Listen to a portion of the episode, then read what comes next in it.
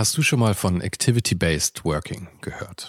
In einer sich ständig weiterentwickelnden Arbeitswelt bietet dieses Konzept nämlich eine flexible und auch effiziente Antwort auf die modernen Anforderungen an Arbeitsplatzgestaltung und Zusammenarbeit. Und die Serviceplan Group ermöglicht mit diesem Konzept seinen Mitarbeitenden, ihren Arbeitsplatz nach ihrem eigenen Bedarf und Tätigkeit zu wählen. Klassischer Schreibtisch, abgeschirmter Bereich oder gemütliche Couch. In den Houses of Communication findet jeder den Spot zum Arbeiten, der ihr oder ihm am besten liegt. Von Fokusboxen über Phoneboxen bis hin zu Meetingräumen findet so jedes Team die passende Umgebung, um produktiv und kreativ zu arbeiten. Dieses Konzept, das sicherlich wegweisend ist, wurde bereits erfolgreich in den Houses of Communication in München, Hamburg und Berlin eingeführt und wird auch schon an weiteren Standorten umgesetzt. Und wer würde nicht gerne auf so eine flexible Art arbeiten? Also schau mal auf der Karriereseite von Serviceplan vorbei. Den Link dazu findest du direkt hier in den Show Notes dieser Folge. Und vielleicht kannst auch du dann bald schon in den Genuss von Activity-Based Working kommen. Streetfotografie generell besteht ja darin, Momente aufzunehmen, die ungestellt sind. Also sobald du jemanden fragst, kann ich ein Foto von dir machen, dann ist es schon kaputt. Am Tag vor unserem Gespräch telefonierte ich das erste Mal mit meinem heutigen Gast und ich dachte mir sofort, irgendwas ist hier seltsam. Und es dauerte ein paar Minuten, bis ich merkte, was es war. Ich hatte ihn davor schon stundenlang auf YouTube gesehen, aber da hatte er nie Deutsch gesprochen. Als ich Samuel Lintaro Hopf dann am nächsten Tag traf, gewöhnte ich mich zwar schnell daran, dass er auf einmal nicht mehr Englisch mit mir redete, aber ich musste mich auch daran gewöhnen, dass es nicht mehr durch einen Computerscreen stattfand. Lintaro ist bekannt geworden mit seinem YouTube-Channel Samuel L. Street Life, in dem es um das Thema Street Photography geht. Für mich hat YouTube ja mittlerweile sogar Netflix ersetzt und Channels wie Lintaros sind genau der Grund dafür. Content ohne Ende zu genau einem Thema, das dich interessiert. In seinen Videos geht es um Fotografie, Kameras, Reisen und immer wieder auch um die Freundschaften, die er über die Jahre in dieser Szene geschlossen hat.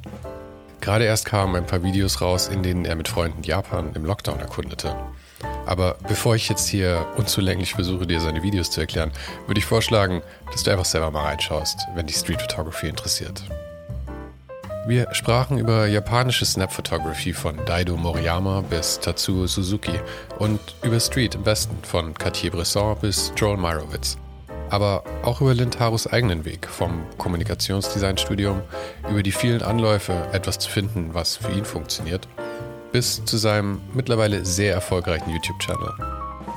Das war mal wieder eins dieser Gespräche, wo ich selbst immer wieder den Faden verloren habe, weil wir so viele Themen gemeinsam erkundeten. Genau wie ich es mag. Bevor wir loslegen, wollte ich dich nur noch kurz auf meine Patreon-Page aufmerksam machen. Dieser Podcast ist ja eine One-Man-Show und alle Kosten für die Reisen, Produktion, Equipment und Hosting kommen aus meiner Tasche. Unter patreon.com slash ohne den Hype kannst du mich jetzt dabei unterstützen, Gespräche wie dieses weiterhin zu produzieren. Und dazu gibt es auch noch Bonusmaterial, exklusive Previews auf kommende Gäste und Einblicke hinter die Kulissen. Den Link findest du auch in den Show Notes. Und falls du den Podcast noch nicht abonniert hast, ist jetzt der beste Zeitpunkt dafür. Schon, schon abonniert? Okay, dann, dann kann es ja jetzt losgehen. Viel Spaß mit Samuel Lintaro Hopf. Ach, du nimmst schon auf? Ja, ja. Okay. Warum nicht? so mit, mit Street Photography und so, da ist ja eh alles sehr improvisiert und ad hoc. Also es ist ja, ist dir ja. eigentlich sehr vertraut. Man muss eigentlich keinen Plan haben, aber. Nee. Aber wie geplant, es hilft, wenn man einen hat, ja. Wie geplant gehst du so in die Sachen? Aber ich meine, du machst ja auch ähm, schon umfangreiche Sachen, so Trips nach Japan oder nach London oder sowas. Mhm. Und wie, wie planst du sowas? Oder hast du irgendwie ein paar Leute, mit denen du dich triffst und dann wird gefreestylt? Naja, also der größte Spaß ist ja eigentlich, wenn man, wenn man verreist, also das, so geht es mir, ist ja das Entdecken neuer äh, Orte und natürlich macht man dann Fotos und ähm, eigentlich ist Meinst du jetzt die Motivation dahinter zu reisen? Also, ich nee, mein, ich meine, wie, wie ist tatsächlich die Planung so? Die ich meine, wenn du dich dann ja. in, in Japan mit Aoki oder, oder diesen ganzen Leuten da triffst. Ach so. Ähm, also die, die Reisen an sich, die, sind, die stehen meistens schon fest, weil die andere Motivation haben. Ich habe ja Familie in Japan zum Beispiel. Deswegen bin ich relativ oft in Japan und Äh, wenn wir jetzt speziell äh, über meinen Freund äh, Ulysses reden, ich kann ja sonst kurz erzählen, wie ich ihn überhaupt kennengelernt Ja, habe, ja, weil gerne. Wenn ich jemanden nur über Social Media kenne zum Beispiel, dann ähm, läuft es meistens so ab, dass äh, ich eine Person kurz anschreibe, sage ich so, ich bin in der Gegend und ähm, es ist aber nicht so, dass ich jetzt Leute so einfach aus dem Nichts anschreibe. Meistens haben wir schon Kontakt vorher gehabt. Nicht so, wie ich das mit dir gemacht habe im Prinzip. Ja, genau, obwohl wir haben ja äh, be ähnliche Bekannte sozusagen. Ähm, ja, genau, dann läuft es meistens so ab, dass ich jemanden schon kenne und dann, ähm, das ergibt sich dann einfach so irgendwie. Also, Also schon sehr Freestyle es ist, eigentlich. es ist jetzt, für mich ist es ja nicht wirklich Arbeit, irgendwie zu reisen und dann Fotos zu machen. Das ist ja alles eher so Spaß und nebenbei. Aber diese Trips nach London gerade, da warst du ziemlich häufig in den letzten paar Jahren, oder? Ja, obwohl das auch meistens verbunden war mit äh, einem Projekt. Also ähm, ich war jetzt zweimal, ich war eigentlich genau zweimal dort jetzt, ähm, um für Rico was zu drehen. Ähm, einmal für deren Kanal und einmal was für meinen Kanal. Ähm, und dadurch, dass ich ein paar Freunde habe in London, äh, nutze ich das natürlich aus. Und dann ähm, versuche ich so viel wie möglich für mich selbst auch mitzunehmen. Mhm. Aber das waren eigentlich Business-Trips, ne? Wie sehen denn diese, ähm, da, die, diese Projekte denn aus? Weil ich meine, ich krieg, was ich von dir weiß, Mhm. ist natürlich im Prinzip nur der, der, der YouTube-Channel und was ich halt irgendwie auf Instagram sehe oder so. Mhm. Wa- Was machst du denn sonst noch dann so? Also was, ich weiß, dass du Rico Ambassador bist, Mhm. aber was das natürlich tatsächlich so heißt, habe ich nicht die geringste Ahnung. Was es heißt, äh, Was deine Aufgaben dann was meine sind. Aufgaben sind. Also, vielleicht muss man dann ein bisschen zurückfahren. Also, ich habe ja meinen YouTube-Kanal und ähm, alles, was ich mache, dreht sich gerade darum. Ähm, das war nicht immer so, aber es ist jetzt gerade so. Und alles, was dann ähm, da nebenbei entsteht, wie äh, ges- gesponserte Projekte zum Beispiel, das passiert alles so nebenbei. Aber ähm, es ist schwierig, jemandem das zu erklären, Mhm. weißt du? Man muss es irgendwie mal gemacht haben, es zu verstehen. Ich verstehe es auch immer noch nicht so ganz, wie ich das machen kann äh, und irgendwie über meine Runden komme. Das ist auch noch nicht so lange so, ne? Ähm, aber äh, im Prinzip ist so, du hast ja dann einen Sponsor äh, oder mehrere, für die du ein bisschen Werbung machst. Äh, idealerweise machst du aber deine eigenen Projekte und hast Leute, die daran mit, ja, mitverdienen kann man schon sagen, aber die irgendwie einen Teil vom Kuchen abhaben wollen. Ne? Mhm. Also jetzt, wenn wir speziell über Rico reden, ähm, ich bin jetzt schon, glaube ich, Rico Ambassador seit 2013, würde ich sagen, offiziell. Ähm, vorher habe ich schon So lang schon. ja, also eigentlich, ähm, das fing schon im Studium an. Ich habe 2012 mein äh, Studium abgeschlossen, also Kommunikationsdesign. Und meine Abschlussarbeit war ähm, ein Fotoprojekt. Also ich habe Foto, äh, nicht Foto, Musikstudenten äh, dokumentiert. Ich hatte, glaube ich, vier Studenten, die ich verfolgt habe. Und da habe ich so richtig schönes Buch gemacht, auch Interviews geführt und gleichzeitig auch einen kleinen Film gemacht. Und das habe ich alles mit äh, einer Pentax-Kamera äh, fotografiert. Und einer meiner Dozenten ähm, hat zu der Zeit, ähm, er arbeitet immer noch auch für Rico, ähm, der war damals zuständig, um die Pentax-Fotografen zu suchen. Und er hatte halt meine Arbeit gesehen, dachte mir so, äh, dachte sich, das könnten wir vielleicht verwenden. Und da stand auch gerade die Fotokina an. Und so fing das dann an, dass er ähm, meine Abschlussarbeit zeigen wollte auf der Fotokina. Also du bist total reingerutscht eigentlich. Einfach nur total reingerutscht. Ähm, ja, dadurch, dass ich einen Dozent hatte, der halt mit Rico was zu tun hatte. Mhm. Ähm, ich weiß nicht, ob es damals Pentax war. Also Pentax wurde ja von Rico aufgekauft. Jetzt ist es nur noch Rico. Und dann kam irgendwann äh, die, eine Kamera von Rico dazu. Das ist diese GR. Muss man mal kurz erwähnen und zeigen hier. äh, ist nicht gesponsert von Rico natürlich. Ähm, Ich wünschte, weil sonst hätte ich gern was davon ab. ja, genau. Kann man ja mal fragen irgendwann. Nee. Ja, genau. Und die haben mir dann irgendwann diese GR-Kamera, so eine kleine kompakte gegeben, 2013. Meinten dann, ja, War wir das machen die erste GR dann? Nee, es die gibt erste ja digitale, schon- meine ich. äh, noch nicht die erste digital, aber es war die erste mit APS-C-Sensor. Davor gab es ähm, äh, die kleineren Sensoren. Mhm. Ähm, also die GR gibt es schon sehr lange. Und die hat auch echt so ein Kult-Following. Ähm, Gerade in Japan, also Daido Moriyama müsste jeder eigentlich kennen, der so ein bisschen äh, Fotografie in Japan mal sich angeguckt hat. Der hatte damals mit der analogen GR mal fotografiert und äh, in Japan heißt der übrigens äh, Street Photography nicht Street Photography, sondern die nennen es einfach nur Snap Shooting. Mhm.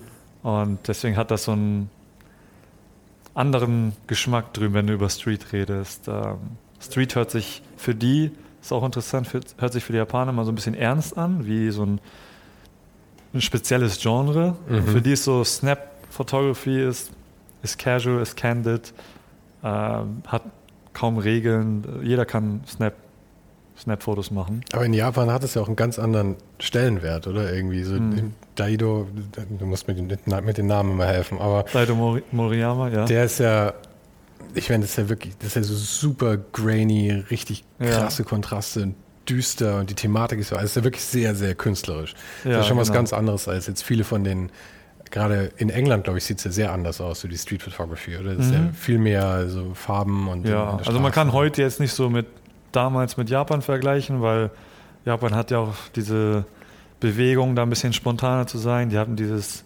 Provoke-Magazin, sehr, also das sagt der Name schon, die wollten einfach ein bisschen äh, Dampf machen und mal was Außergewöhnliches machen, ein bisschen roher.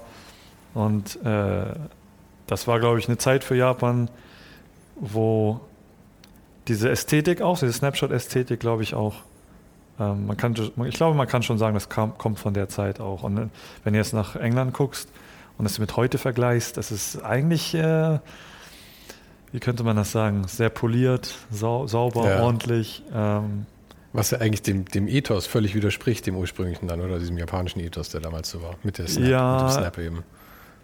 Äh, in Japan muss man sagen, also kulturell oder auch wie die Menschen dort gedrillt sind, äh, alle immer sehr höflich und äh, bloß nicht die Harmonie zerstören. Ne? Das ist so das Mantra von den Japanern. Ähm, du wirst nie jemanden finden, der dir ehrlich ins Gesicht sagt, ey, du hast voll hässliche Schuhe an oder so. Ne?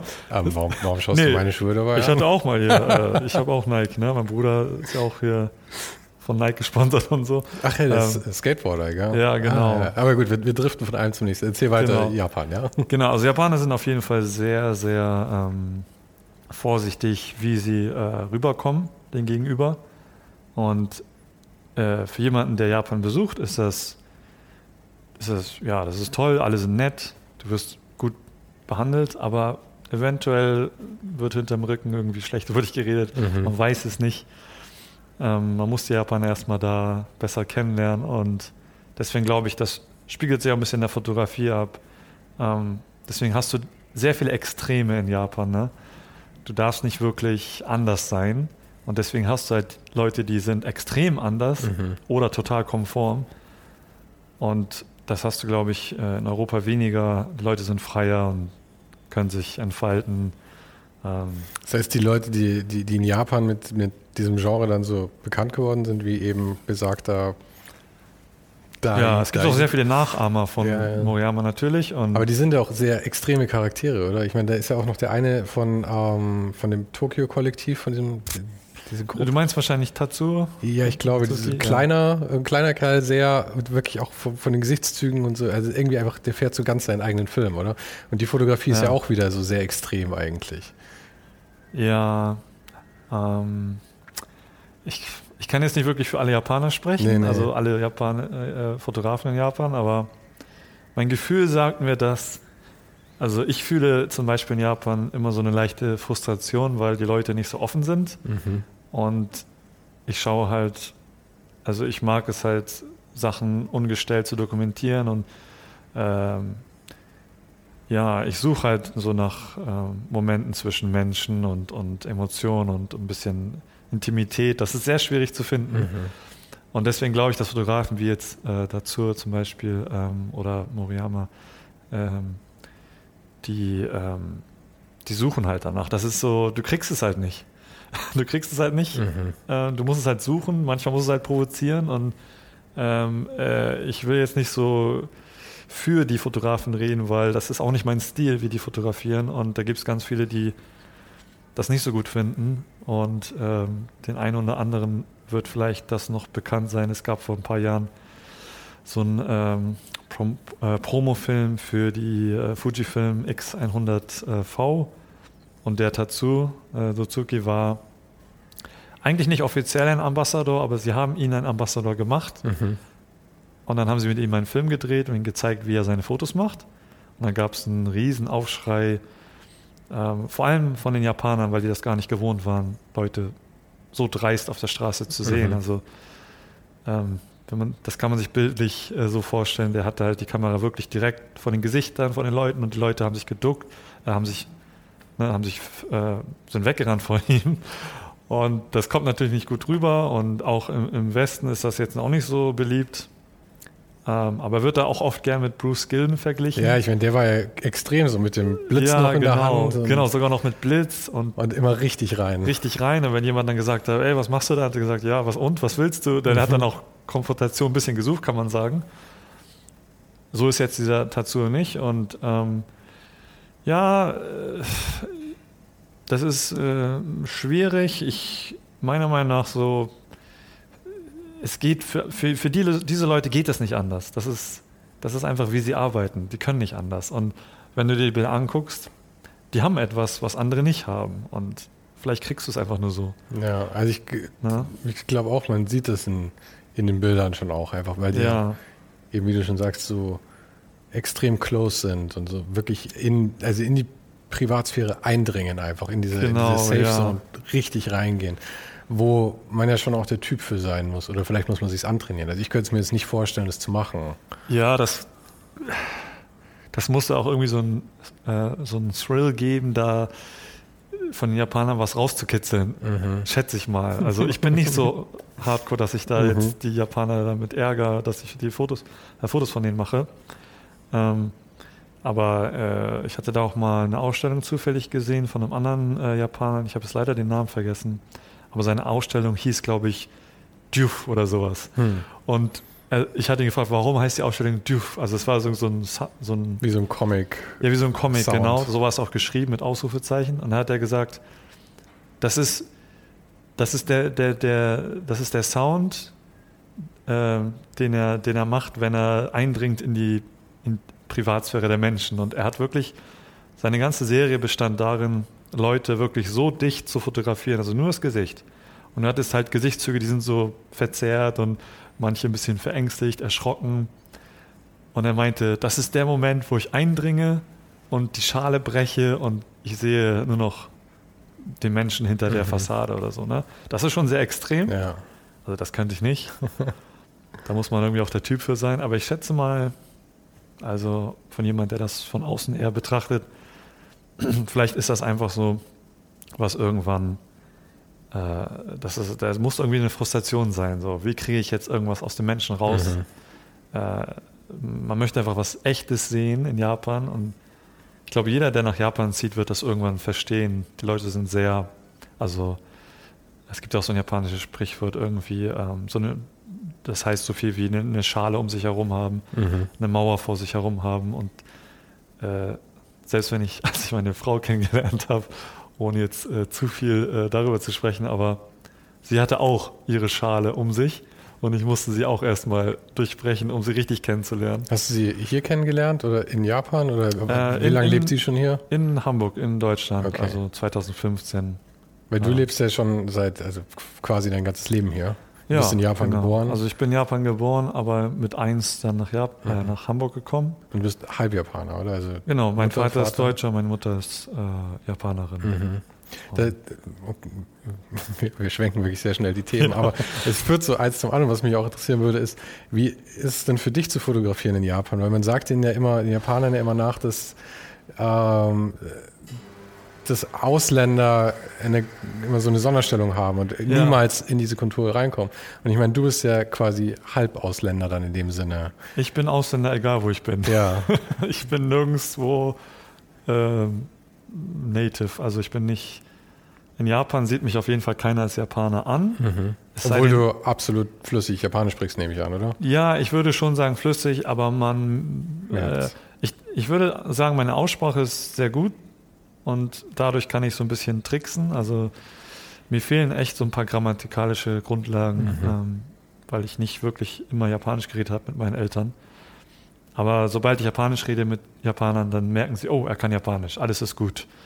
Ähm, also das hilft schon mal, ja? Ja, genau. Also wenn jetzt zum Beispiel ein Japanologiestudent aus Deutschland nach Japan kommt, der kann vielleicht perfekt Japanisch, äh, wird aber wahrscheinlich sehr höflich reden, äh, so ein Textbuch Japanisch halt. Mhm. Dann merken sie schon, oh, okay, er ist, er ist nicht wirklich Japaner. Wobei ich dann, mir fehlt dann halt so, fehlen halt ein paar Vokabeln. Ich, ich, ich würde sagen, ich kann sehr umgangssprachlich reden und deswegen kann ich gut kommunizieren, aber aber wie ist es dann beim Fotografieren? Weil ich meine, da kommst du ja nicht in die Situation, dass du redest mit den Leuten. Das ja. heißt, wenn sie dich einfach sehen, du siehst jetzt nicht aus wie rein Japaner, das mhm. heißt, wahrscheinlich also ehrlich gesagt, ich nutze es auch ein bisschen anders wahrgenommen, oder? Ja, ich nutze diesen Touri-Status auch ehrlich gesagt dann aus, ja. weil ich komme natürlich mit mehr weg. Und die Leute, ähm, also generell versuche ich irgendwie nicht auffällig zu sein. Also manchmal kommt man nicht drum, drum herum dass man halt entdeckt wird beim Fotografieren. Ja, ja, ja. Äh, aber meistens, äh, ja, ich, ich versuche schon auf Japanisch zu kommunizieren, aber eher so simpel und sagt einfach nur Danke oder ja, aber es hat schon Vorteile, nicht als Nicht-Japaner in Japan zu sein zum Fotos machen. Du kannst dich ja doch dumm stellen. Wenn du konfrontiert genau. wirst, dann ja. sprichst du halt auf einmal kein Japanisch mehr. Ja, genau. Obwohl äh, sie, sehen, sie sehen mich erstmal nicht als Japaner, deswegen brauche ich das gar nicht machen, auch mhm. wenn ich Japanisch rede. Sie denken erstmal nicht drüber nach. Äh, so, ne? Im Hitze des Gefechts denken die jetzt nicht, oh, der hat gerade Japanisch geredet, sondern meistens kann ich noch so gut Japanisch reden, die antworten mir auf Englisch, mhm. Äh, gerade in dem Moment. Aber es ist in Ordnung, weil ähm, ich bin jetzt, also ich suche da jetzt nicht irgendwie das Gespräch. Manchmal kommt es auch dazu. Aber ja, ich würde sagen, äh, ich nutze schon aus. ja, ich, meine, gerade auf der Straße muss man, ja. glaube ich, alles nutzen, was man nutzen kann irgendwie, oder? Ja, wobei, wenn man ältere Leute fotografiert, die nicht so gut Englisch können und so, die fühlen sich dann vielleicht ein bisschen ähm, in die Ecke gedrängt. Da ist es schon gut, wenn man auf Japanisch so ein bisschen reden kann. Also ältere Menschen mag ich auch nicht so gerne fotografieren. Ähm, äh, ohne sie jetzt irgendwie kurz zu beruhigen, dass alles in Ordnung ist. Mhm. da, die ältere Japaner sind da ein bisschen, äh, die gucken dann komisch und, und die wissen nicht, was los ist. Und äh, viele nutzen ja auch ähm, die älteren Leute aus, also auch viele Japaner. Es gibt da echt viele, die ähm, die rufen irgendwie alte Menschen an und, und sagen, ah, ich bin dein Enkel, ich brauche jetzt Geld und solche Sachen. aber das gibt es hier, glaube ich, genauso. Ja, aber es ist in Japan, glaube ich, auch ziemlich extrem, weil diese Einsamkeit ist ja in Japan auch ein Problem für die Alten. Oder? Da gibt's ja, ja irgendwie sehr, ist ja irgendwie sehr äh, ich habe da mal einen Artikel drüber gelesen. Das Schockierendste war eigentlich, dass irgendwie die Gefängnisse voll sind mit alleinstehenden älteren Damen, die ja. ähm, irgendwas haben wollen, wo sie, wo sie sich aufgehoben drin fühlen und so. Ja, das auf jeden Fall auch. Ähm, aber es ist halt die, ist halt wieder kulturell, weil die Japaner würden jetzt nicht die sind nicht so vorsichtig, was sowas angeht. Also die, du kannst Japaner ein, sehr einfach verarschen, würde ich jetzt sagen. Mhm. Das ist kein Aufruf, das jetzt zu machen, aber es, es, wäre einfacher als hier. Mhm. Wenn du hier jetzt irgendwie jemanden ansprichst, eine ältere Dame, die würde irgendwann sagen so, was willst du eigentlich? So, nee, so einen Scheiß brauche ich nicht, würden die doch sagen. Ne? Mhm. Ne? In Japan wäre es nicht so. Da Deswegen, wenn ich dann halt Bilder von älteren Leuten mache, dann frage ich manchmal vorher so, hey, ist okay, wenn ich ein Foto mache?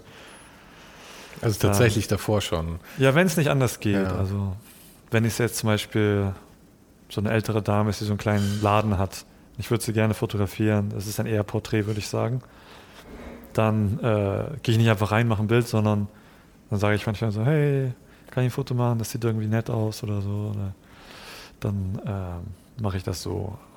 Wenn jetzt jemand auf der Straße rumläuft, dann kriege ich das meistens noch hin, ohne dass jemand was merkt. Freiwild. Genau. ähm, ja. Also gerade über die über, über, diese japanische Street Photography oder, oder Snapshot Photography würde ich mich jetzt gerne noch ein bisschen mehr unterhalten. Mhm, Aber ja. wir sind, vielleicht kommen wir noch mal kurz zurück, wie sich das Ganze für dich eigentlich ergeben hat, weil wir sind nämlich schon ausgestiegen eigentlich mit deiner Abschlussarbeit, glaube ich. Wir und sind echt kreuz und quer. Genau, und dass du dann zu Rico ebenso gekommen bist. Mhm. Ähm, wie ging es denn dann weiter? Wie, wie lange hat es noch gedauert bis zum YouTube-Channel zum Beispiel? Oh ja, dahinter steckt eigentlich, da steckt ganz viel dahinter. Das ist eine, könnte ich viel erzählen. Also ja. Bitte, wir haben Zeit.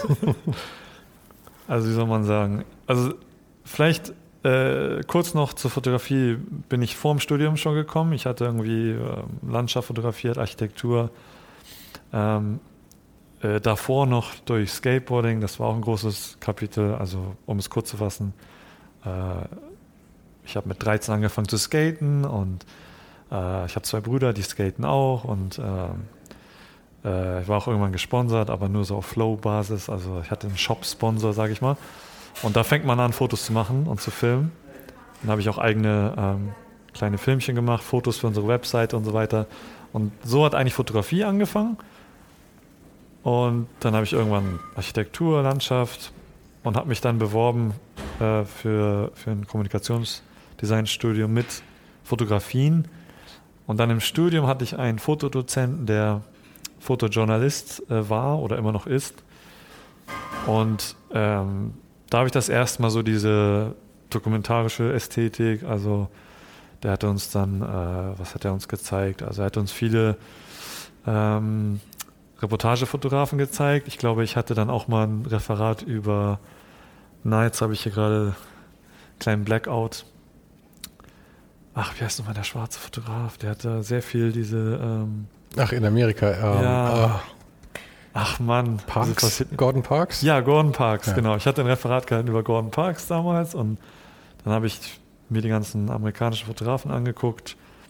Und dann irgendwann habe ich mir den äh, Film War Photographer angeschaut. Oh, über Nachtway. Genau, James mhm. Nachtway. Und das war so, pff, das hat mich total geflasht. Also danach wollte ich unbedingt was in diese Richtung machen. Also nicht unbedingt Kriegsfotografie, aber halt so in dem Stil. Und mein Dozent damals auch, der hatte halt im ähnlichen Stil gearbeitet, sehr weitwinklig. Und davor kannte ich das gar nicht, weil ich habe nur. Wer war dein Dozent? Äh, Ralf Niemzig mhm. heißt der. Und äh, der war auch ähm, äh, bei einer Bildagentur, Visum heißt die. Und ähm, ja, er ist quasi eigentlich ähm, Mentor von mir geworden schon, weil er hatte mich auch total da, darin gefördert oder hatte gesagt, ja, er hatte uns alle immer, also in unserem Studium gab es zwei Wege, entweder gehst du in eine Agentur oder du wirst selbstständig. Mhm. Und er war die ganze Zeit dafür, selbstständig zu werden und hat uns irgendwie gezeigt, wie kann man selbstständig werden oder. Als Fotograf jetzt aber. Ja, auch als Fotograf. Mhm. Und dann hat er uns mal gefragt, wer möchte denn von euch selbstständig werden? Und ich hatte die Idee vorher gar nicht.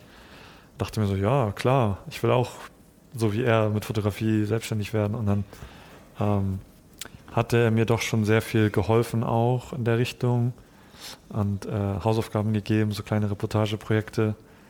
Und ähm, nach dem Studium, das lief alles so parallel, also das mit Rico auch.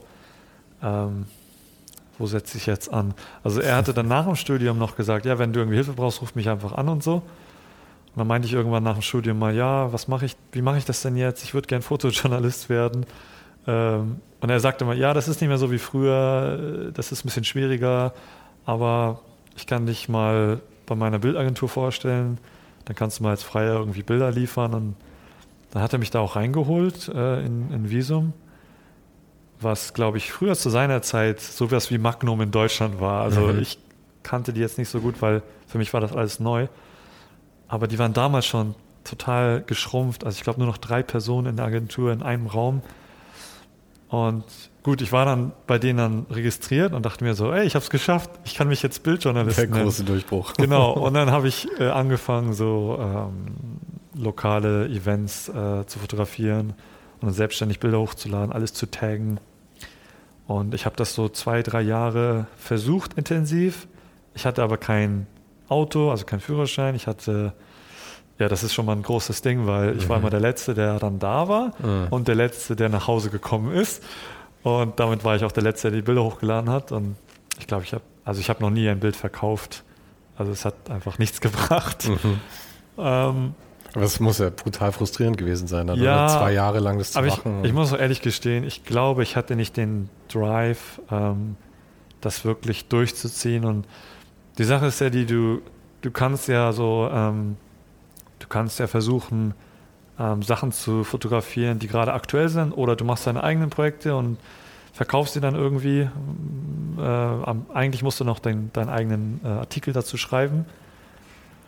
Und dafür fiel mir ehrlich gesagt auch ja, die Motivation, wirklich mein meine eigenen Dinger zu machen. Und ich hatte auch einfach nicht das Geld, irgendwie zu reisen oder so. Mhm. Und es ist schon so, würde ich sagen, weil dass du, wenn du Geld hast, kannst du natürlich so in exotische Länder reisen, fotografierst irgendwie äh, irgendwelche Projekte in dritte Weltländern, ne? Und dann hast du am Ende irgendwie eine schöne Bildstrecke und ja, du hast, du hast andere Gelegenheiten, als genau. wenn du hier irgendwie in Bottrop dann irgendwie den, ja, den, den Karneval Obwohl du immer irgendwo eine Story findest. Ja. Aber, aber die Frage ist halt, wie gut sie sich verkaufen lässt. Genau. Und ich habe das alles ein bisschen darauf geschoben, dass mir die Mittel fehl, äh, fehl, fehlten und die Zeit einfach eine andere ist. Und äh, es gibt halt nicht mehr die angestellten äh, Bildjournalisten in, in äh, Nachrichtenagenturen. Du hast halt Bildagenturen und die, ähm, die Zeitschriften, Magazine, die haben alle ihr Abo und äh, die kriegen ihre Bilder und ähm, vielleicht schicken sie einen ihrer ähm, Journalisten, die und sagen, ja, mach mal ein paar Bilder mit deinem iPhone und so, das reicht dann aus. Oder Wobei für die Magazine, da ist es ja schon, mhm. da gibt es ja noch eine Menge. Also ich hatte auch ja. äh, Matthias Ziegler dabei, Julian Baumann, ähm, Robin ja. Hinch. Und so, da gibt es ja eine, eine Riesenriege, die gerade halt so für damals noch Neon und dann halt SZ-Magazin, ja, Zeitmagazin. Genau. Ich meine, es ist jetzt auch nicht der bestbezahlteste Job, mhm. aber es gibt es auf jeden Fall noch. Ja, klar. Ich glaube auch, dass ich glaube, dass zu meiner Zeit 2012 vielleicht, ähm, ich weiß nicht, ob, ob, meines Empfinden war das also sehr, gro äh, sehr großes Tief, was Bilder angeht. Ich mhm. glaube, die Wertschätzung jetzt, was Fotografen leisten können, ist dann auch ein bisschen gestiegen. Und jetzt weiß man, ja, man kann jetzt nicht einen Journalisten einfach mit einem iPhone losschicken. Das ist nicht immer das, mhm. du kriegst nicht dasselbe. Und ich glaube, ich glaube schon, dass der Wert von guten Bildern jetzt äh, mehr wertgeschätzt wird. Aber ich kann es ehrlich gesagt nicht so gut, ähm, na, also ich kann das jetzt nicht so gut nachverfolgen, weil ich war halt nie wirklich drinne. Mhm. Also ich habe nie Editorial wirklich gemacht. Also ganz, ich hatte da ab und zu Social Media Dinge gemacht, so das kann man auch Editorial nennen, aber es ist nicht dasselbe. Hi, sorry für die kurze Störung, aber irgendwie muss man seine Rechnung ja bezahlen. Aber statt Werbung an dieser Stelle erzähle ich dir nur ganz kurz von meiner Patreon-Page. Dort kannst du den Podcast schon ab ein paar Euro unterstützen und dafür sorgen, dass ich diese Gespräche auch weiterhin machen kann. Diese Interviews bringen mich momentan in alle Ecken Deutschlands und auch Österreich und die Schweiz stehen schon für die Zukunft auf der Liste. Und um diese Reisen zu finanzieren, brauche ich deine Hilfe. Ohne den Hype ist eine One-Man-Show und alle Kosten kommen bisher noch aus meiner Tasche, abgesehen von ein paar sehr netten Menschen, die jetzt schon auf Patreon supporten. Und deshalb bin ich für jede Hilfe dankbar. Auf patreon.com slash ohne den Hype kannst du den Podcast unterstützen und bekommst dafür auch noch Bonusmaterial, Behind the Scenes und exklusive Previews auf die kommenden Interviews. Den Link findest du natürlich auch in den Show Notes. Jetzt aber erstmal wieder zurück zum Podcast. Und wie hast du zu der Zeit dann äh, dir das Leben finanziert? Gute Frage. also, ja, also nach dem Studium habe ich mich echt eiskalt entschieden, einfach selbstständig zu sein. Halt über diese Agentur und dachte mir, ich versuche jetzt Bilder zu verkaufen. Hat nicht geklappt. Ich habe dann nebenbei noch als Barista gearbeitet, mhm. wie man das so macht. Und ich habe auch ein paar Hochzeiten fotografiert und Porträts gemacht und Der so weiter. Der Klassiker. Der Klassiker, genau.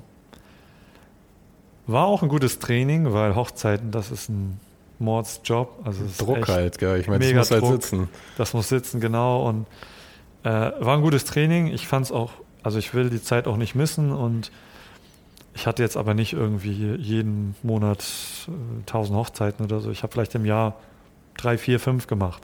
Mehr nicht. Mhm. Äh, mehr konnte ich irgendwie auch nicht schaffen. Aber für Hochzeiten kann man ganz gut bezahlt werden, tatsächlich. Ja, genau. Also. Ja, wenn man wirklich Bock drauf hat, mhm. äh, du hast ja auch jeden, jedes Jahr hast du auch neue Kunden, also mhm. potenziell. Ähm, nee, Bei der Scheidungsrate gut. auch noch mehr jetzt mittlerweile. Ja, genau. Und also ich hätte es bestimmt noch intensiver machen können, aber es hat mir nicht so viel Spaß gemacht. Und äh, dann bin ich nebenbei irgendwie auch in Richtung Video reingerutscht, weil ich weiß nicht mehr genau, wie das anfing. Ich glaube, ich hatte mal so ein, eine Anfrage, ein Interview zu drehen ähm, von irgendeinem CEO für, für, für eine Kickstarter-Kampagne. Ähm, und äh, der sucht, der wollte irgendwie Bilder haben und, und Video. Das ich, war so eine Sache, du machst die Fotos und dann so, hey, kannst du auch noch Videos Ja, aber es war ja umgekehrt. Das war eher, kannst du ein Interview filmen und danach noch ein paar Fotos machen. Mhm. Dann habe ich gemerkt, dass Video eigentlich erstmal ein bisschen besser bezahlt wird, habe ich das Gefühl gehabt. und ich hatte einfach gespürt, irgendwie, da war äh, eine höhere, äh, na, ich rede so viel Englisch im, im Privaten, ne? ich, ich, die High Demand für Video, mhm. eine hohe Mehr Nachfrage, Nachfrage genau. Ja. Äh, ja, und dann habe ich auch, ähm, ich hatte auch ein paar Mal für Ralf Niemzig, also für meinen Dozenten, auch assistiert und ihm bei Video geholfen, weil er noch nicht so fit für Video war. Und da habe ich gemerkt, Video ist schon wichtig. Und ich hatte auch viele Freunde, die Videos gemacht haben, Kurzfilme. Und dann auch gerade wieder mit der Skate-Szene. Da genau, ja. eine Menge genau. Möglichkeiten dann. Ja, so, eigentlich war Foto und Video immer für mich so das nicht das Gleiche, aber ich habe immer beides gemacht und dann habe ich irgendwann gar keine Fotos mehr gemacht, also für Geld, sage ich mal, sondern äh, mich mehr fokussiert auf äh, Imagefilme und wie gesagt, so Kickstarter-Geschichten für Startups war immer gut. Und ähm, dann war ich irgendwann auch mal äh, über einen Kollegen, der mich dann weiterempfohlen hat, äh, eine lange Zeit freier für eine Agentur äh, in Berlin wo ich dann ähm, äh, Shows produziert habe oder mitproduziert habe für Social Media, für YouTube, mhm. Für andere YouTuber auch Videos gemacht habe, ja. was sehr interessant war, ein gutes Training, muss ich sagen. Und dann war ich, glaube ich, ich weiß nicht, vier Monate oder so oder zwei Monate, zweimal zwei Monate irgendwie angestellt als Freier in Berlin. Ähm, Hast du in Berlin gewohnt zu der Zeit dann? Ja, also ich habe die ganze Zeit bei einem Kollegen gepennt. Mhm. nicht, äh, ich, ich hätte es mir nicht leisten können, irgendwie was da zu mieten zu der Zeit. Aber es war gut bezahlt und es war ein fest, festes Einkommen. Und das war ein richtig gutes Training, weil ich musste. Wo sind wir da jetzt zeitlich ungefähr? So was für was Okay, für wo sind wir da zeitlich? Da also 2012 war mein Abschluss, das müsste so 2014 sein. Mhm. Ja. Und Gut, das heißt, du hast jetzt also langsam die Grundlagen geschaffen für deine genau, YouTube-Karriere. Aber zu dem Zeitpunkt muss ich sagen, habe ich es noch nicht geschafft, ohne Nebenjob mhm. äh, mich über Wasser zu halten. Also ich habe relativ bescheiden gelebt in meiner WG. Miete war immer so zwischen 300, 400 Euro, das konnte man hinkriegen.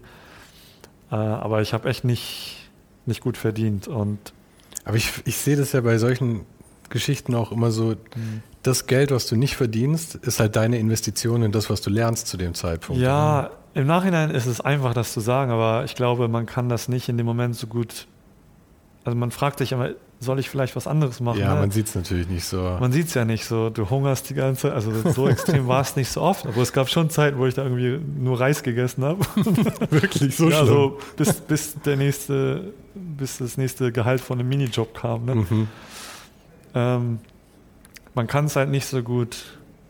Ich würde mal sagen, es ist einfach schwierig, äh, auf lange Zeit zu denken. Ja. Äh, Im Nachhinein kann ich sagen, alles, was ich gemacht habe, äh, hat mich hierhin gebracht und das war schon gut so. Aber klar, ich meine auch gerade so mit Mitte 20 ist nicht die Zeit, wo man große langfristige Pläne ja, schmiedet. Vor allem du guckst auch immer, was machen die anderen und du denkst, bei, bei dir läuft alles schlecht, aber du siehst ja auch nur, was die anderen, mhm. du hörst ja auch nur von den Highlights mhm. ne? und du, du, bekommst es nicht mit, dass andere genau in, dem, in demselben Mist stecken. Also mhm. es ist halt nicht einfach und ähm, aber Oh, wir haben einen Gast. Ja, wir haben einen Gast. Hey. Äh, für die Leute, die nur zuhören, können wir vielleicht genau. kurz sagen, wir sind hier in Komm auf, ähm, kannst neben mir sitzen. alles, alles sehr Corona-konform hier, aber wir sind in, äh, in dem leerstehenden Raum einer Bar. Ja. Dieser Hund gehört hier dem Besitzer heute und er ist sehr liebesbedürftig. Sehr schön. Ja. Jetzt habe ich auch den Faden verloren. Ähm. Okay, also du hast ähm, Reis gegessen, um zu überleben genau. und ähm, hast halt so ein paar Jobs irgendwie gemacht. Ja, also im Nachhinein kann ich sagen, ähm, man kann sowas nur überleben, wenn man, wenn man nichts anderes machen kann. Also wenn man es etwas.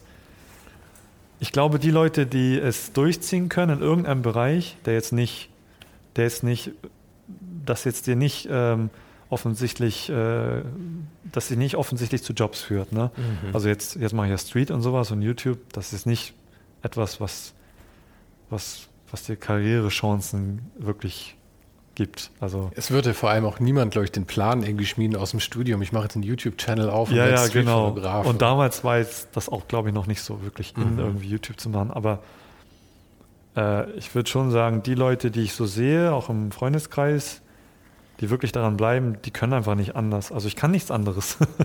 ich kann ein bisschen Grafikdesign, aber das macht mir nicht wirklich Spaß und ich musste immer mit Bildern arbeiten und eigentlich äh, ist alles, ja, alles ist gut gelaufen im Nachhinein, aber ich wusste immer, ich könnte irgendwie immer zurück in die Grafikschiene, Werbung, aber das, ich hätte auch die Chance gehabt, ähm, direkt nach meinem Abschluss äh, Praktikum zu machen bei einer relativ guten Werbeagentur, aber ich wusste damals schon, nee, keine Werbung.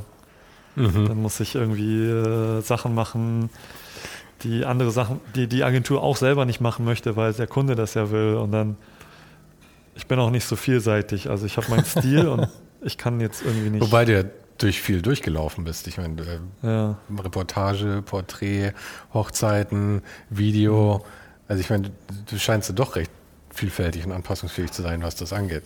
Ja, aber der Stil so äh, ist, ist denke ich, immer eher schlicht, nicht so laut und ähm, simpel. Also ein paar Dozenten von mir haben damals gesagt, dass äh, dass sie so ein bisschen japanischen Einfluss sehen, Zen, aber das will ich jetzt nicht sagen, das glaube ich nicht. Den wollten sie vielleicht auch bei dir gerne sehen, weil das natürlich gut die Geschichte da Ja, die haben bestimmt gedacht, passt. mach das mal in die Richtung weiter, dann wirst du vielleicht der Typ, den man dann anheuert für so einen Stil. Mhm. Ähm, aber nee, ja, genau, also wo waren wir jetzt? Wir waren immer noch nicht beim YouTube-Channel eigentlich. Okay, ja, aber das ist alles wichtig, weil das Aha. führt alles dahin. Also wie gesagt, ich habe in Berlin dann äh, für diese Agentur dann da ähm, gearbeitet und geholfen anderen YouTubern. Ähm, das war nämlich eine Werbeagentur, die viele Projekte, äh, viele YouTuber unterstützt hat, die sowieso schon irgendwie groß waren und dann deren Videos produziert haben. Und da waren noch ein paar interessante Projekte dabei. Ähm, ja, ich muss jetzt nicht genau nennen, die die YouTuber oder Projekte, aber äh, sehr laute Sachen, sehr schnelle Sachen auf YouTube wird immer schnell gecuttet und das war auf jeden Fall sehr interessant zu sehen, wie diese Agentur, ähm, wie akribisch die doch geguckt haben, dass jetzt das, äh, das Vorschaubild, ne, das, das Thumbnail, dass das jetzt äh, super gut zum Video passt und ähm, dass dann auch die Tags stimmen und dass der Schnitt muss dann auch schnell sein und darf nicht zu langweilig sein. Das heißt, du hast viel für diese Technik schon gelernt dann. Irgendwie. Ja, und habe ich gemerkt, äh, ich wusste immer, dass ich, ich denke, ich konnte schon sehr gut Videos schneiden, aber in dem Zeitpunkt habe ich dann auch direktes Feedback bekommen und äh, ich glaube, die haben meinen mein Stil schon gemocht. Also ich glaube, das hat gut gepasst. Äh, meinen Humor habe ich damals auch versucht einzubinden in den Videoschnitt. Ähm, es gab nie wirklich so ein äh, es gab schon ein Skript, also ein Storyboard, äh, wie das Ganze aufgebaut wird, so eine Folge. Aber ich hatte schon sehr viel kreativen Freiraum, wie ich jetzt da mit der Musik spiele und was ich jetzt für Grafiken einblende, wo mhm. ich jetzt mhm. irgendwie so einen Gag raushaue. Und äh, das war schon echt gutes Training, weil ich glaube, ich musste pro Woche ein Video abliefern, äh, was auch noch vorher dann in dieser Woche produziert war. Also ich hatte vielleicht zwei, drei Tage zum Schneiden und das ist schon, das ist schon sehr knapp. Aber du hast das ganze Footage bekommen. Genau, ich habe haben sie gesagt, Footage hier ist bekommen. das Skript grob. Leg genau, los. leg los. Und dann gab es, es gab auch niemanden, der an derselben Folge gearbeitet hat. Also parallel wurden immer an, an bestimmten Folgen gearbeitet.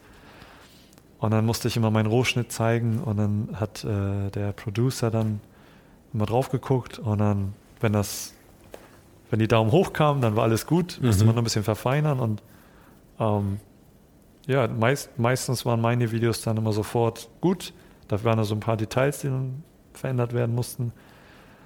Und äh, ja, es hat auch Spaß gemacht, aber dann habe ich auch gemerkt, äh, ich mache jetzt hier nichts Weltbewegendes. Also die Videos, das, sind, das ist eine Unterhaltung. Da waren echt ein paar so wirklich schwachsinnige Sachen dabei, wie es halt so ist, wenn man YouTube auf YouTube halt. auf die ja. Trendseite guckt. Und zu der Zeit hatte ich noch nicht irgendwie das Verlangen, was Eigenes zu machen. Ähm, aber es ist. Ich war auf jeden, also ich hatte diese Neugierde, könnte ich das denn selber machen? Weil ich weiß ja jetzt, wie man YouTube-Videos schneidet. Ich weiß, worauf man achten muss. Ich hatte nie wirklich so ein Thema, aber ich wusste irgendwas mit Fotografie wahrscheinlich. Mhm. Und Genau, dann können wir vielleicht einen Übergang jetzt machen, wie es dann zu YouTube kam. Also nach dieser Phase mit, mit, mit Berlin äh, bin ich auf so ein paar Jobs hängen geblieben. Ich hatte dann noch eine andere Agentur, die mich so für kurze Sachen äh, gebucht hat. Also ich hatte dann zum ersten Mal in meiner Freelance-Karriere ähm, regelmäßiges Einkommen schon, mehr oder weniger. Und das war dann jetzt so 2015, 16. Also man könnte sagen, es hat schon durchatmen dann auch wahrscheinlich. Ja, genau, es hat schon so zwei, äh, vier, fünf Jahre gedauert, bis ich eine gute Phase hatte. Ne? Mhm. Das heißt ja nicht, dass ich jetzt sagen kann, das läuft jetzt immer gut. Und ich wusste damals schon, das war nur eine Phase. Im Nachhinein würde ich sagen, es hat schon zehn Jahre gedauert. also jetzt bin ich angekommen, wo ich mich darauf verlassen kann, dass auch Geld kommt. Ja, aber wart mal ab. In, in nochmal fünf Jahren sagst du wahrscheinlich damals vor fünf Jahren, das war auch noch total halbscharig. Man, der, die ja. Ansprüche wachsen ja auch immer mit dem, ähm, also auch die Ansprüche an Sicherheit wachsen ja immer mit, äh, mit der Sicherheit, die man ja, auch genau. hat. Also sowieso in irgendwas investieren oder sparen war überhaupt nicht drin. Es war nur so, wie schaffe ich es, äh, nächsten Monat die Miete zu zahlen? Mhm genug Geld zu haben, irgendwie noch nebenbei andere Fixkosten zu bezahlen und dann äh, bleibt dann noch was übrig. Das wäre dann der Idealfall, aber mhm. es mhm. war nicht immer so. Naja, lass uns mal die Kurve machen zu YouTube dann. Also ich hatte dann noch eine Weile dann Freelance-Jobs gemacht, aber dann gemerkt, das hat mir dann irgendwann keinen Spaß mehr gemacht. Es war halt irgendwann immer derselbe Scheiß. Ich will jetzt nicht Scheiß sagen. Es war, da waren auch schon ein paar spannende Projekte dabei und ähm, ich hatte auf jeden Fall auch Glück, dass ich da coole Leute hatte, die mich einfach machen lassen haben. Trotzdem habe ich halt Filme gemacht für andere, die, ähm, die würde ich jetzt nicht unbedingt immer im Portfolio zeigen. Und äh, naja, jedenfalls habe ich immer fotografiert und ähm, versucht irgendwie noch eigene Projekte zu machen, so im Reportagebereich. Street ist dann so nebenbei äh, gekommen, weil ich dann auf Reisen immer ähm, ich wusste damals nicht wirklich, was Street-Fotografie ist. Ich habe einfach nur dokumentiert, was ich gesehen habe. Und dann kam der Moment 2017, ähm, da ist meine äh, Rico GR, die ich von Rico damals 2013 schon bekommen hatte, die ist dann irgendwann kaputt gegangen. Die funktioniert einfach dann nicht mehr. Also ich hatte sie fünf Jahre benutzt und dann ich, ich, schätze mal, da ist einfach zu viel Staub und, und, Sand reingekommen. Die ging dann einfach nicht mehr an.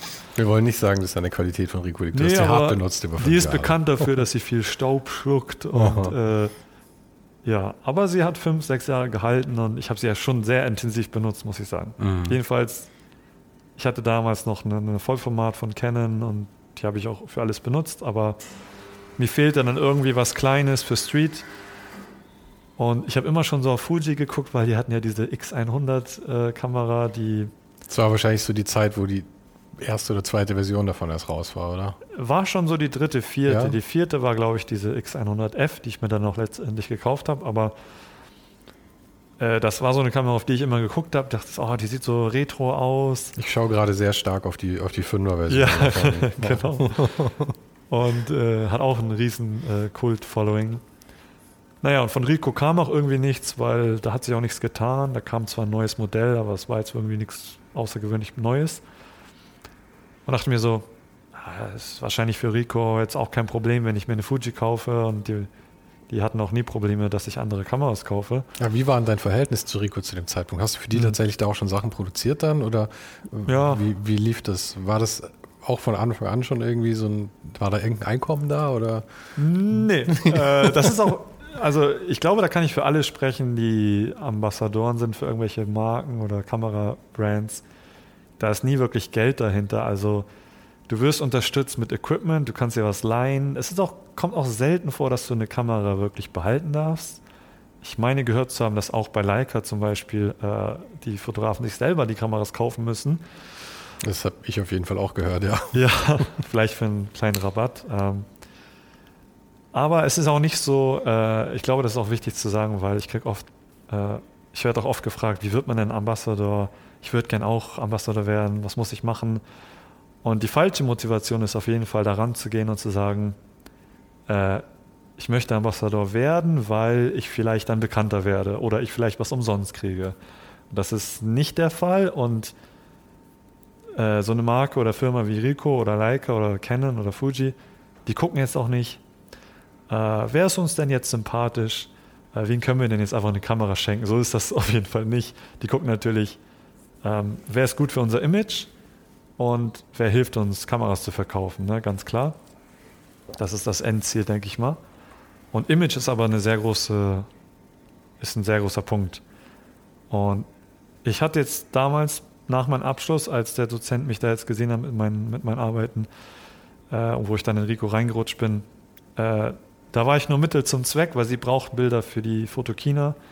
Und ich hatte zufällig mit, äh, mit einer Pentax-Kamera gearbeitet, die damals relativ aktuell war.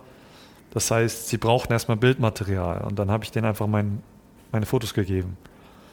Und ähm, ja, dann spannen da jetzt ganz schöne Bilder in der Fotograf äh, Fotokina mit meinem Namen drunter und dann habe ich natürlich auch Fotos mit meiner Mutter da gemacht und war ganz stolz und das war es eigentlich. Am Ende durfte ich die Bilder behalten und so. Aber dann kam irgendwann auch immer mal wieder so Anfragen wie, ähm, wir möchten mal eine Broschüre machen, kannst irgendwie ein paar Bilder machen mit der Kamera und ähm, es kam dann mal so eine GXR raus von Rico, so eine kleine Module-Kamera, die ganz interessant war. Und dann haben sie mir die zum Beispiel für zehn Tage oder zwei Wochen gegeben und meint, mach mal eine Fotostrecke draus, wir brauchen was ähm, für Promo-Zwecke. Und äh, damals habe ich dann oft Fotos mit meinem Bruder gemacht und seinen, äh, seinen Leuten, also Skate-Fotos zum Beispiel. Das kam total gut an bei Rico, weil sie hatten damals eher Leute von Pentax, die bekannter sind, so für Landschaft, mhm.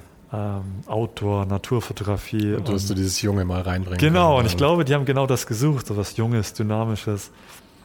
Und äh, damals war Street noch nicht so geläufig.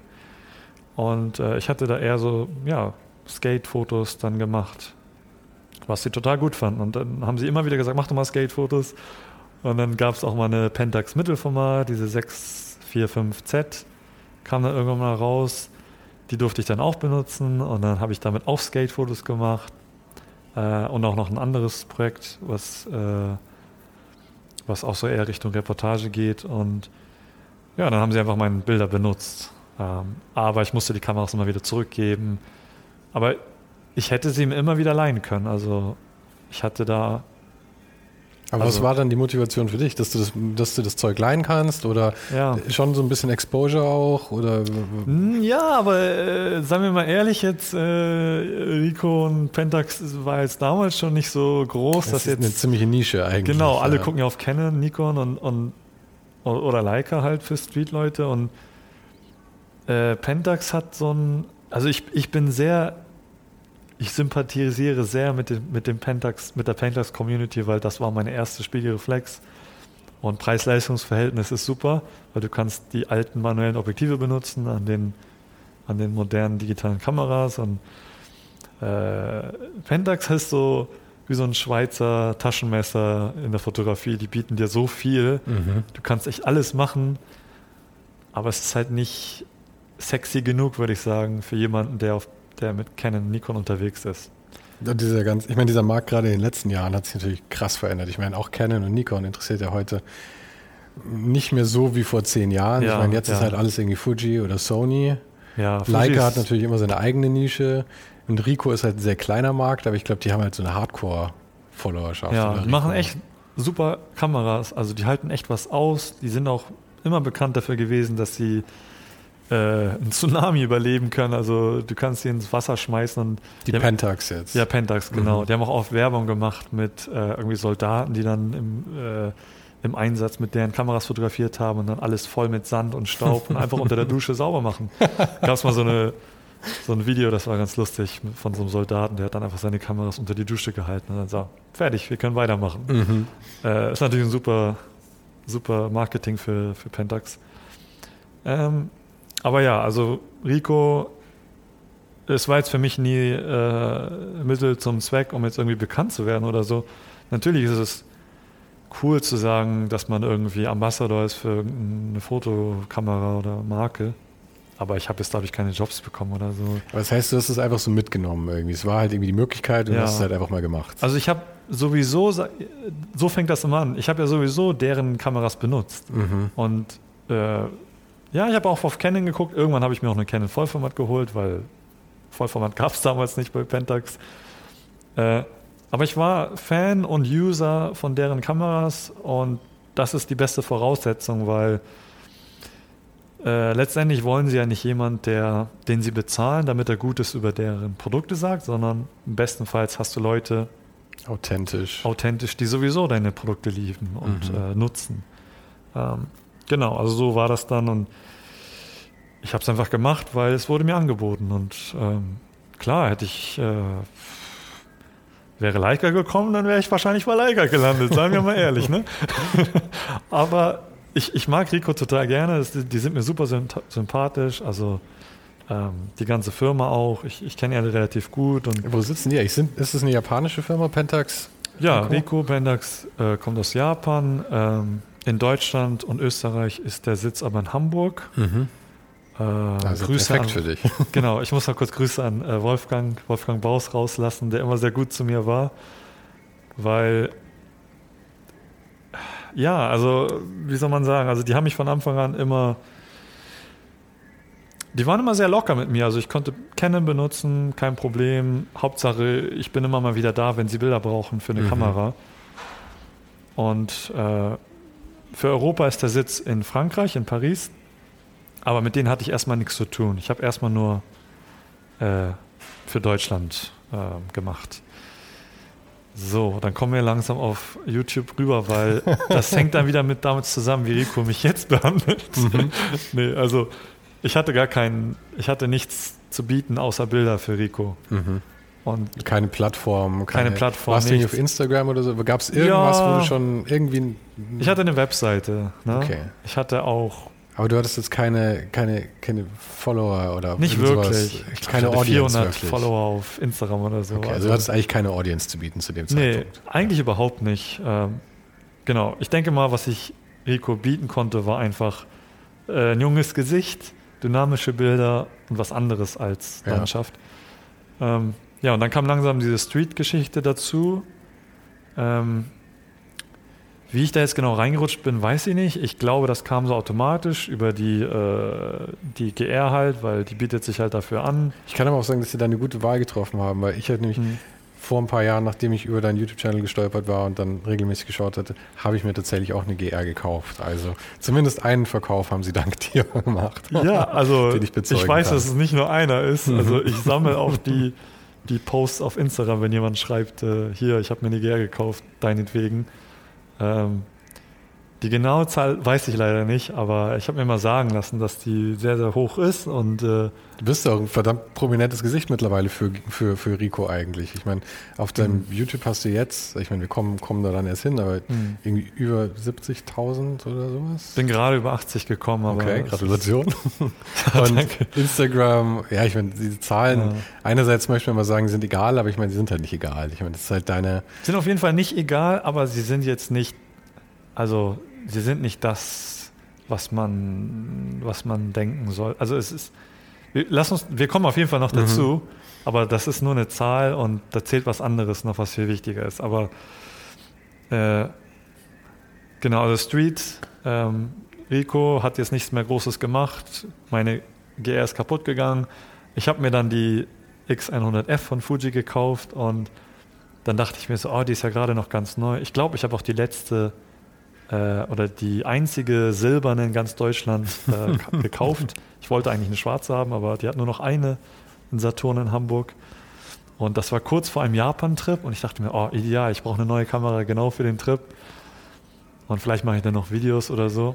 Da hatte ich schon den Gedanken, ähm, weil die Kamera ja noch ganz neu war, wenn ich jetzt ein Video mache mit der Kamera, dann habe ich wahrscheinlich garantiert ein paar Klicks, äh, einfach nur, weil die Kamera aktuell gerade neu ist. Mhm. Äh, ich hatte aber keinen Plan für den YouTube-Kanal. Ich dachte mir, ja, probier mal aus, mach mal, mach mal ein Video darüber. Und dann hatte ich mir die halt gekauft und dann noch vor dem Trip dann in Japan. Nochmal ganz kurz, wann war das jetzt? Ich 2017. 2017, Sorry, okay. Ja. Ich versuche es genau. mal so ein bisschen einzuordnen. Ja, es ist echt chaotisch. Es ist auch schwierig für mich nachzuvollziehen. Das glaube ich, es ist halt auch viel passiert irgendwie. Und dann, wenn ja. man so wirklich mal nachdenkt, was der Weg war, muss man erstmal wieder viele Genau, die Timeline muss man erstmal verinnerlichen. Ja. Also ja, 2017 im Juli war das. da habe ich mir die Kamera gekauft und dann habe ich auch den Kanal eröffnet. Und mein erstes Video war auch äh, einfach ganz schlichtes äh, Review-Video, ne? So, so, ein Testvideo halt. Über die Kamera. Fuji dann? Oder? Genau, über die Fuji. Ich habe auch gar nicht mein Gesicht gezeigt, weil äh, im Nachhinein glaubt man das, glaube ich, nicht, aber ich war total kamerascheu. ich, ich, ich, das war echt anstrengend. Also, es war sehr schwierig für mich, überhaupt mhm. vor die mhm. Kamera zu treten. Glaube ich. Äh, es gab auch äh, noch einen Kollegen, äh, Grüße an, an Koi, äh, Koi Chao. Er wollte mit mir damals zum Beispiel auch einen YouTube-Kanal starten. Der hatte auch selber einen Kanal, der relativ erfolgreich war. Und er meinte, wenn wir jetzt zu zweit was machen, das wird bestimmt durch die Decke gehen. Und seine Idee war, lass doch mal irgendwie was mit Comedy machen, so Sketches und so. Aber mhm. mein Herz war nicht war wirklich dahinter. Ich meinte, na, ich weiß nicht, ich will, will mal gucken, vielleicht mache ich was selber, eigenes. Genau, und jedenfalls, da hatte ich immer den Wunsch, irgendwie was eigenes zu machen mit Fotografie. Und jetzt muss ich kurz erzählen, äh, der Grund, warum ich das in Englisch gemacht habe. Äh, mein Kumpel äh, Koi zum Beispiel, er hatte dann gesagt, wie, du willst das auf Englisch machen? Auf gar keinen Fall. Als Deutscher darfst du nichts auf Englisch machen. Das ist, äh, so, solange du, ähm, wenn du kein Native English Speaker bist, genau wegen dem Akzent und so, ja, das wird nicht gut gehen, das, das ist nicht gut, das ist nicht cool oder meinte man, das ist keine gute Idee. Ich dachte mir so, ja, ich weiß nicht. Äh, ich habe Freunde im Ausland, in Japan, die können ja dann gar nicht meine Videos mhm. verstehen, wenn ich sie auf Deutsch mache. Du grenzt halt das Publikum so wahnsinnig ja, ein, genau. wenn du es auf Deutsch machst. Und ich dachte mir so, nee, ich, ich, ich denke, ich erreiche mehr, wenn ich es auf Englisch mache. Und ich habe dann mich entschieden, den Kanal auch erstmal geheim zu halten. Also ähm, eigentlich bis zu dem Zeitpunkt war mein Vorname immer Lintaro, mein japanischer Name. Und Samuel ist eigentlich mein zweiter Name. Nachdem wir so, hm, was kann ich, wie kann ich meinen Channel nennen, sodass mich keiner findet? Und dann habe ich halt Samuel benutzt. Und dann kam halt irgendwie die Idee, Samuel Streetlife den Kanal zu nennen. Und dann habe ich echt ein halbes Jahr niemandem das erzählt. Also ich glaube, meine Frau wusste, oder meine damals Freundin wusste dann von dem Kanal. Und meine Brüder wussten davon. Aber ich habe es auch keinem meiner Freunde erzählt, weil ich, mhm. ich, wollte einfach nicht, dass Leute sich die Videos angucken, die mich kennen und dann irgendwie mir Feedback geben und ich vielleicht dadurch beeinflusst werde. Ne? Ich wollte es mir selbst beweisen, sage ich ja, mal. Ich kann es aber auch voll nachvollziehen. Das auch mit dem Ding hier. Ja. Äh, ich habe viel weniger also ich meine, jetzt ist eh mittlerweile, wenn so eine Weile vergangen ist, dann gewöhnt man sich ja an das alles irgendwie. Aber ja. gerade am Anfang hat man, glaube ich, viel weniger Probleme damit, fremde Leute sowas anschauen zu lassen, als Freunde und Familie, die einen, wo man das Gefühl hat, weil die einen ja auch in so eine, die sehen einen ja auch in einer gewissen Rolle. Mhm. Irgendwie, du bist halt immer dann, ähm, ja, in dem Fall dann Lentaro gewesen eigentlich, oder? Und ja, genau. jetzt auf einmal bist du halt Samuel Streetlife und es ist irgendwie ja. so, what the fuck, wer bist du eigentlich? So. Ja, genau. Und ja. ja, es ist auch so merkwürdig, vor der Kamera dann zu sein und, und man überlegt sich dann die ganze Zeit so, wie kann ich denn jetzt natürlich rüberkommen? Aber die Tatsache, dass du vor der Kamera alleine in deinem Raum sitzt, ist schon komisch. Mhm. Du kannst gar nicht natürlich sein. Du musst irgendwie, äh, musst du irgendwie schauspielern. Du, du musst dich irgendwie präsentieren, ne? Du musst Und, zumindest so tun, als würdest du mit jemandem sprechen gerade. Genau. Das ist das Minimum. Und das, das dauert auf jeden Fall. Das, ist, das muss man üben. Äh, ich war jetzt ein paar Mal äh, bei Freunden vor der Kamera für irgendwie Musikvideo oder Kurzfilme. Deswegen habe ich schon ein bisschen Erfahrung gehabt. Aber etwas zu veröffentlichen, was die ganze Welt sehen kann, ist, ist es schon. Ja, es war schon unangenehm. Und mir war es auch ein bisschen peinlich, ehrlich gesagt, am Anfang. Ich konnte noch nicht so richtig dahinter stehen. Also es war ja auch eher gesagt ein Experiment. Ne? Findet man das erste Video noch auf deinem Channel? Ja, natürlich, ja? das findet man noch. Okay, also ich, sehr gut. Ich werde es mir auch heute Abend noch zu Gemüte fahren. Ich bin auf jeden Fall ein großer Verfechter von ähm, davon, dass man nicht seine alten Sachen löscht, weil ah, ich finde es gut, so authentisch wie möglich zu sein. Und wenn ich am Anfang komisch rüberkam, dann ist das okay, weil man sieht ja dann da irgendwie vier Jahre her oder so, dann weiß man schon, oh, okay, das ist dein erstes Video. Und ich glaube, für Leute, die selber auch einen Kanal äh, starten möchten, ist das auch irgendwie gut zu sehen, wie Leute angefangen haben. Ja. Und du findest noch eigentlich noch alle Videos. Ich habe ein paar Streams, die ein bisschen lang und unnötig waren, äh, privat gesetzt, aber du findest eigentlich noch alles. Genau, also ich habe mit der Fuji dann halt ein Review gemacht und Hab dann gesehen, oh, das kriegt schon ein paar Views. Also ich weiß nicht mehr genau die genauen Zahlen, aber. Aber hast du noch irgendwie eine Hausnummer, irgendwie 500 oder 1000 oder 2000 oder? Ich glaube, ich hatte so 2000 in der Woche und dann dachte ich mir so. Schon sehr ordentlich. Ja, so wow, 2000 Leute Aha. schauen sich mein Video an und dann waren auch relativ viele Kommentare und ich hoffe, du bist nicht enttäuscht, aber ich kann dir sagen, es sind mehr als diese Videos hier momentan kriegen. ja gut, aber würde, würde, würde dein Podcast nur über eine Kamera gehen, die gerade aktuell ist, dann würde es auch mehr Views kriegen. Ja. Es ist leider so, ne? Google, äh, YouTube ist ja auch eine Suchmaschine und ich habe das natürlich auch total ausgenutzt. Ne? Ich habe jetzt hier diese neue Kamera. Leute sind total interessiert daran. Egal was ich mache, es wird ein Publikum geben. Und äh, ja, da habe ich halt überlegt, was kann ich noch machen mit der Kamera. Ich hatte dann Zubehör gekauft, so einen Griff. Da habe ich, glaube ich, ein Video über so einen Griff gemacht. Und so nach und nach habe ich immer mehr Videos über diese Kamera gemacht. Im Nachhinein war das eine gute Entscheidung. Also für, jeder, für jeden, der darüber nachdenkt, Kanal zu starten, würde ich immer sagen, mach was, was Leute jetzt interessiert. Und später kannst du deine Persönlichkeit reinbringen. Mhm. Niemals würde ich einen YouTube-Kanal starten und irgendwie nur private Vlogs hochladen. Das, das interessiert ja erstmal niemanden. Ne? Erstmal müssen Leute dich ja kennenlernen. Und ich glaube, man muss erstmal äh, eine, bestimmt, eine bestimmte Sache durchziehen. Okay, also dann habe ich ein paar Videos gemacht und dann bin ich nach Japan geflogen, um zu heiraten. und äh, ich habe einfach, äh, was habe ich gemacht? Ich habe ähm, sogenannte POV-Videos gemacht, also Point of View äh, Videos mit einer GoPro. Das ist jetzt total übersättigt auf YouTube und äh, ehrlich gesagt äh, schon, können wir vielleicht auch drüber später reden. Jedenfalls, damals haben es noch nicht so viele gemacht, aber ich habe das das erste Mal im War Photographer gesehen von James Nachtwhale, weil da hat der Filmemacher dort ihm eine GoPro gegeben oder eine Actioncam, um halt zu zeigen, wie das aussieht, wenn man halt mhm. eine Krieg, Kriegssituation fotografiert. Und dafür ist es super, weil niemand sonst sieht das ja, wie das ist. Ne? Und ich wollte das halt auch machen mit der GoPro und habe dann einfach gefilmt, wie ich auf der Straße Street-Fotos mache.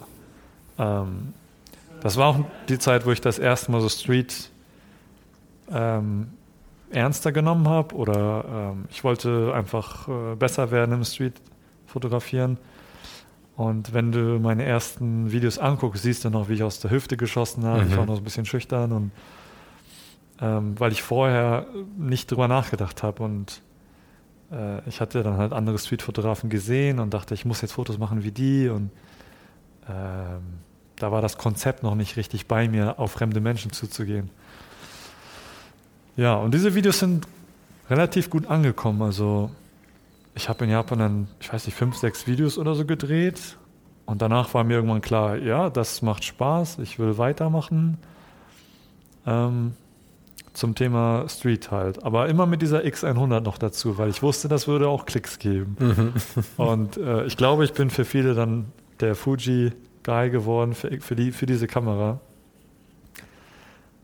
Ähm, ja, ich meine, worüber können wir dann weiterreden? Also das hat, im Nachhinein wurde ich dann ein, der Fuji-Typ für diese Kamera.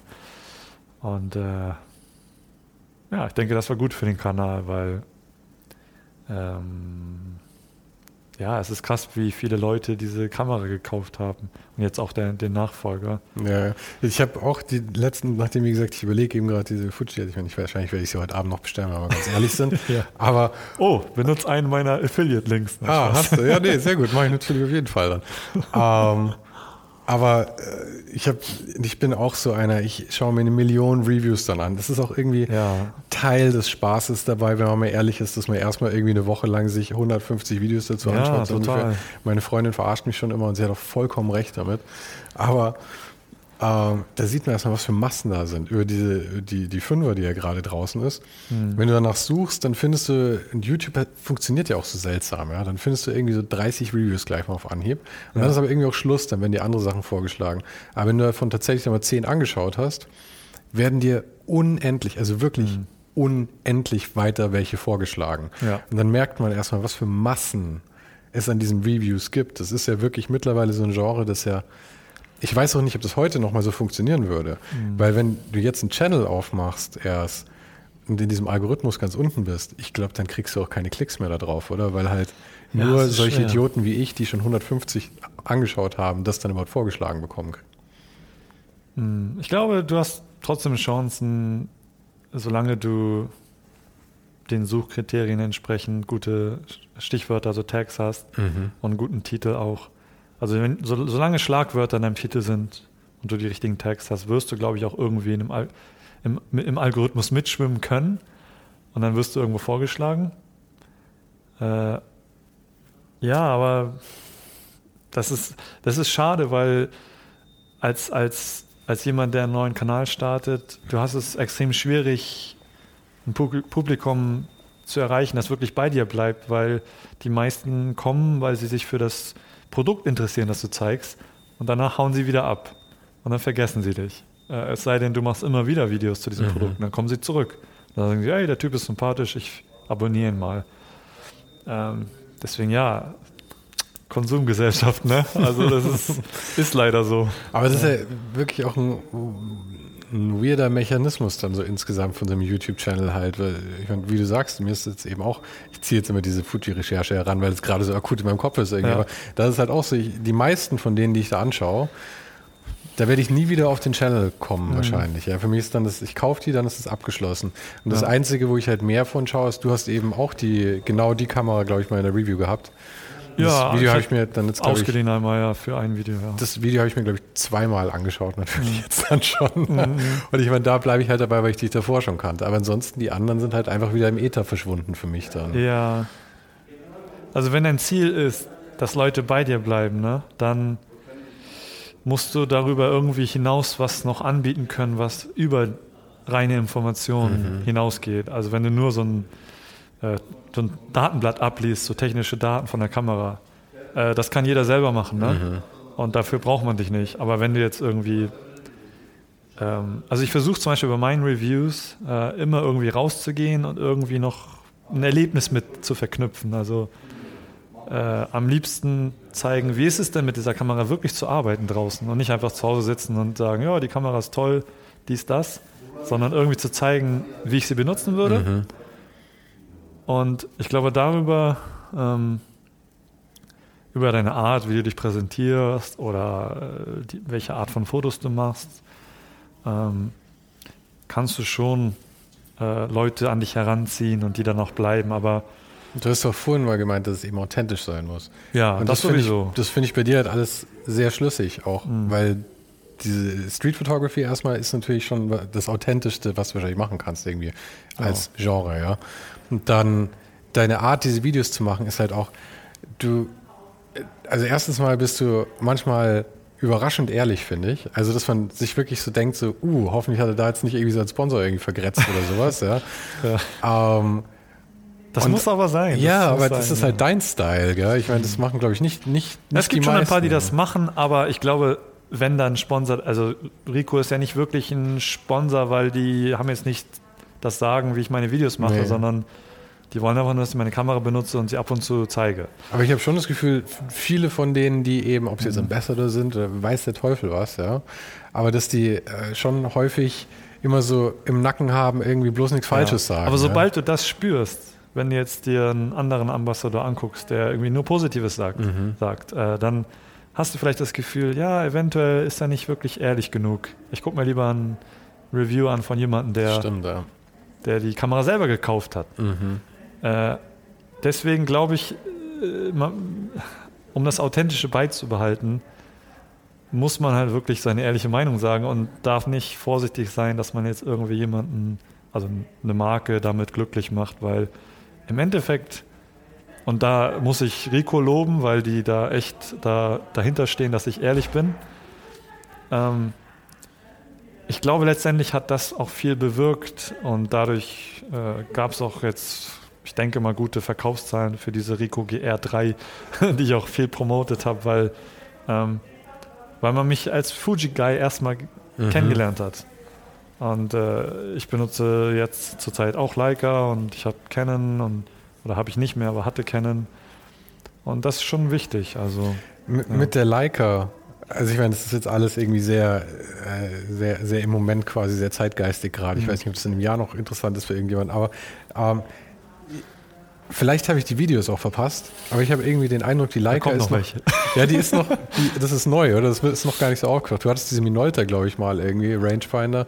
Ja, ich meine, Kameras, ist. das ist immer so eine Sache, ne? Die kommen und gehen und. und aber ich habe irgendwie das Gefühl, die Leica, das ist halt so der, das ist so der Big Step irgendwie. Da hast du dich, glaube ich, immer so ein bisschen. Ich meine, alle Street-Leute arbeiten sich immer so zu der Leica hin. Das ist so ja. irgendwie der heilige Gral, ja. Ja, und ich hatte eine Zeit lang, das ist mit, das war mal eine Zeit lang so, so, ein Running Gag bei mir auf dem Kanal, dass ich immer so zu Leica geguckt habe, wie das ist unerreichbar mhm. für uns. Äh, eine Fuji-Hofnarren, weißt du. Ist so, Fuji ist so die Low-Budget Leica unter den Street-Fotografen. Also Fuji ist klasse, ne? Gut, sind gute Kameras, also habe ich nichts gegen. Das ist ja auch was völlig anderes. Abgesehen davon, dass sie den Look halt hart kopieren oder versuchen halt auf den Style mitzuschwimmen. Ja, klar, aber das ist aber es ist ein völlig anderes Tool, meine ich. Es hat andere Stärken und Schwächen genau. als eine Leica. Ja, und ich finde es lustig, äh, wie, wie man eine Marke so, also so anbeten kann. Ne? Also mhm. Leica ist schon toll natürlich. Sie haben eine, eine tolle ähm, Geschichte. Du verbindest ja ne, Bresson und du verbindest die ganzen Fotografen von früher, die mit Leica fotografiert haben und Streetfotografie.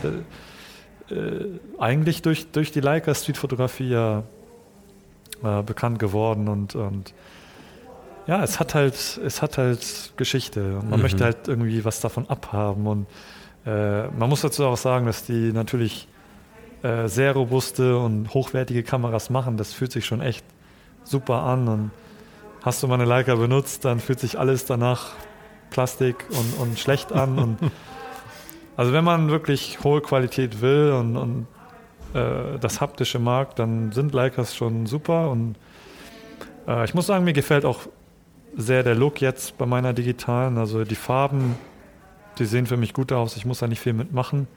Und die Objektive sind natürlich super. Aber kostet halt noch eine Menge Geld.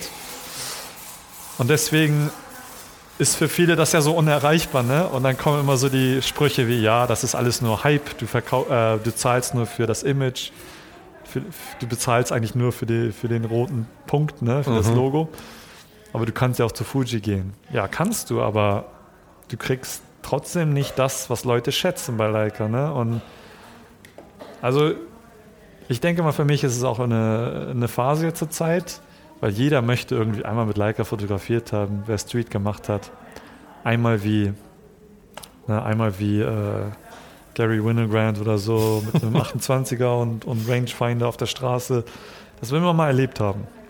Und das ist auch eine Art zu fotografieren, die sehr, äh, das gibt dir so viel zurück. Also das macht Spaß und je mehr ich fotografiere, desto mehr merke ich auch, dass mir die, das Erlebnis, also wie es dich anfühlt, viel wichtiger ist als, als die Bilder letztendlich. Also gerade als Streetfotograf kommst du eigentlich jeden Tag nach Hause mit Schrott. Mhm. Und du hast, mit Glück hast du vielleicht zwei, drei gute Bilder im Jahr und das passiert halt nicht immer, dass du ein gutes Bild hast. Äh, deswegen, ja. Aber gerade bei den, ähm, um, um, da kommen wir wieder zurück zu den japanischen Fotografen, mhm. da habe ich den Eindruck, gerade von den erfolgreichen in Anführungszeichen arbeiten die wenigsten mit einer Leica eigentlich. So, es sind entweder. Ricos oder irgendwelche shitty Point-and-Shoots oder sowas. Ja und das ist ja irgendwie eine ganz andere Kultur da, wo die Leica gar nicht so hm. dieses, diesen Status hat, oder? Also in dieser Szene dann speziell. Ja. Ja, genau. Also Japan hat auch eine sehr große, ähm, große Wertschätzung für Fotografie. Ähm, ich würde fast sagen, es ist leichter, seine Bilder in einer Ausstellung zu platzieren, als jetzt hier in Deutschland oder in Europa. In Japan kannst du, äh, hast du sehr viele Möglichkeiten, Ausstellungen auch zu machen. Du kannst, du musst einfach, du zahlst sagen wie ein bisschen was, um eine Woche deine Bilder irgendwo hängen zu haben. Mhm. Ja, ich, ich meine, das kannst du hier auch machen, aber ich glaube, dass, dass die Erwartung und das Niveau in Europa oder hier in Deutschland ist schon ein bisschen höher. Man, man, es ist schwieriger, in eine Galerie reinzukommen, sage ich mal. Und in Japan ist es eher so, hast du was zu zeigen, dann hast du auch eine Chance, hier deine Bilder zu zeigen. Und ähm, ja, es ist, es ist eine andere Szene. Also gerade die gucken nicht so aufs Technische, sage ich mal. Mhm. Ähm, das ist nicht so das Wichtige. Du hast auch sehr viele, die analog noch fotografieren die sagen, digital, das geht gar nicht. Das ist gar, damit kannst du keine Kunst machen. Ja, aber diese, diese Debatte, glaube ich, die muss man gar nicht aufrollen. Das ist so, ja, das ja. Ist zu polarisierend.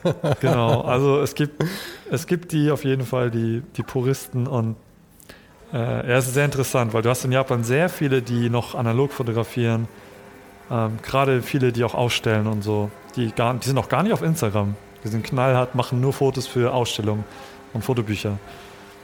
Äh, ja, kann man machen. Finde ich auch gut, wenn man sowas machen kann. Ähm, aber dann hast du halt im Kontrast dazu hast du halt die Leute, die wirklich Scheiß auf Technik, kann auch ruhig digital sein. Ähm, Hauptsache, ich kann mich irgendwie künstlerisch entfalten und ähm, ich, ich, denke wirklich, dass Daido Moriyama sehr großen Einfluss hat, hatte. Ja. Und äh, du findest echt so viele Fotografen, die viel von seinem Stil übernommen haben. Also er sticht aber auch heraus. Es ist halt, ja. ähm, weil ich meine, gerade, also mit dem Street, ja, mhm. so in Amerika und Europa, ja, da ah. gab es ja eben, ich meine, wenn man jetzt Cartier-Bresson als Street bezeichnen möchte, aber es war vielleicht so frühe Street Photography, oder? Halt noch sehr äh, vielleicht etwas bedachter, als sich jetzt mhm. heute das so entwickelt. Aber dann ja. äh, Gary Winogrand eben, war ja ein früher Joel Meyerowitz und so. Und das sind halt so Koryphäen irgendwie, die sich da herausgearbeitet haben. Ja. Und ich glaube auch dadurch, dass es halt früher ähm, äh, einfach weniger gab. Ja. Ich meine, du bist da nicht so in der Masse untergegangen. Aber das sind halt so die Großen. Aber ich habe das Gefühl, heute entwickeln sich nicht mehr so Größen aus dieser Szene raus. Mhm. Aber in Japan eben schon noch. Ja.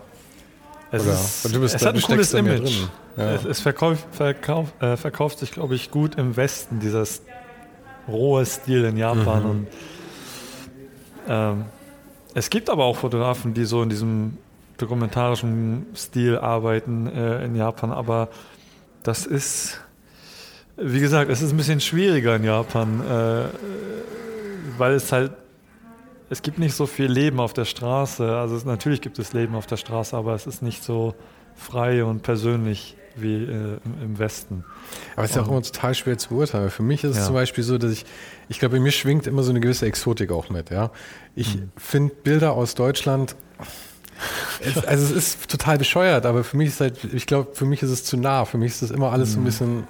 bisschen, äh, bisschen dröge irgendwie. Ja? ja? Ja, Aber wenn du dann, und auch London ist auch zu nah dran irgendwie, ja, aber wenn du dann halt irgendwo in Südostasien bist oder in Japan oder meinetwegen auch in Südamerika oder in. Afrika, dann dann eröffnet mir das irgendwie auch so einen ganz anderen Blick und dann finde ich es halt viel cooler auch. Also blöd es klingt, aber so ist es halt einfach. Dann macht es mich auch mhm. mehr an.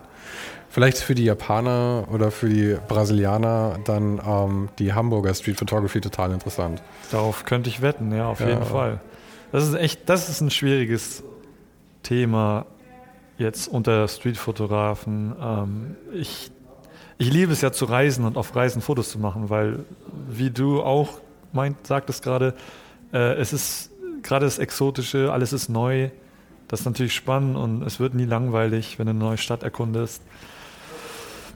Äh, das hat gute Seiten, weil du kannst verschiedene Bilder einfangen. Ähm, Japan ist auch total fotogen, also was die Architektur oder die Klamotten angeht oder die Farben. Äh, Kirschblütenzeit, oh super, kannst alles fotografieren mit Kirschblüten im Hintergrund kriegst 1000 Likes mhm. oder mehr auf Instagram. Aber ja, wenn jetzt hier, wir sind jetzt hier in Wilhelmsburg, ist jetzt, äh, gut, die Gegend wird immer mehr schickimicki hier, aber sie ist, ist, nicht, ist nicht so sauber wie jetzt in der Innenstadt. Das kriegt jetzt nicht so viele Likes und sieht auch nicht so ästhetisch super schön aus. Aber Weil man hier doch bestimmt auch eine Menge draus machen kann. Viel Backstein, ja, Bronx-mäßig irgendwie. Genau, aber die Gefahr ist halt, wenn du nur Fotos auf Reisen machst und da gehöre ich auch auf jeden Fall auch dazu.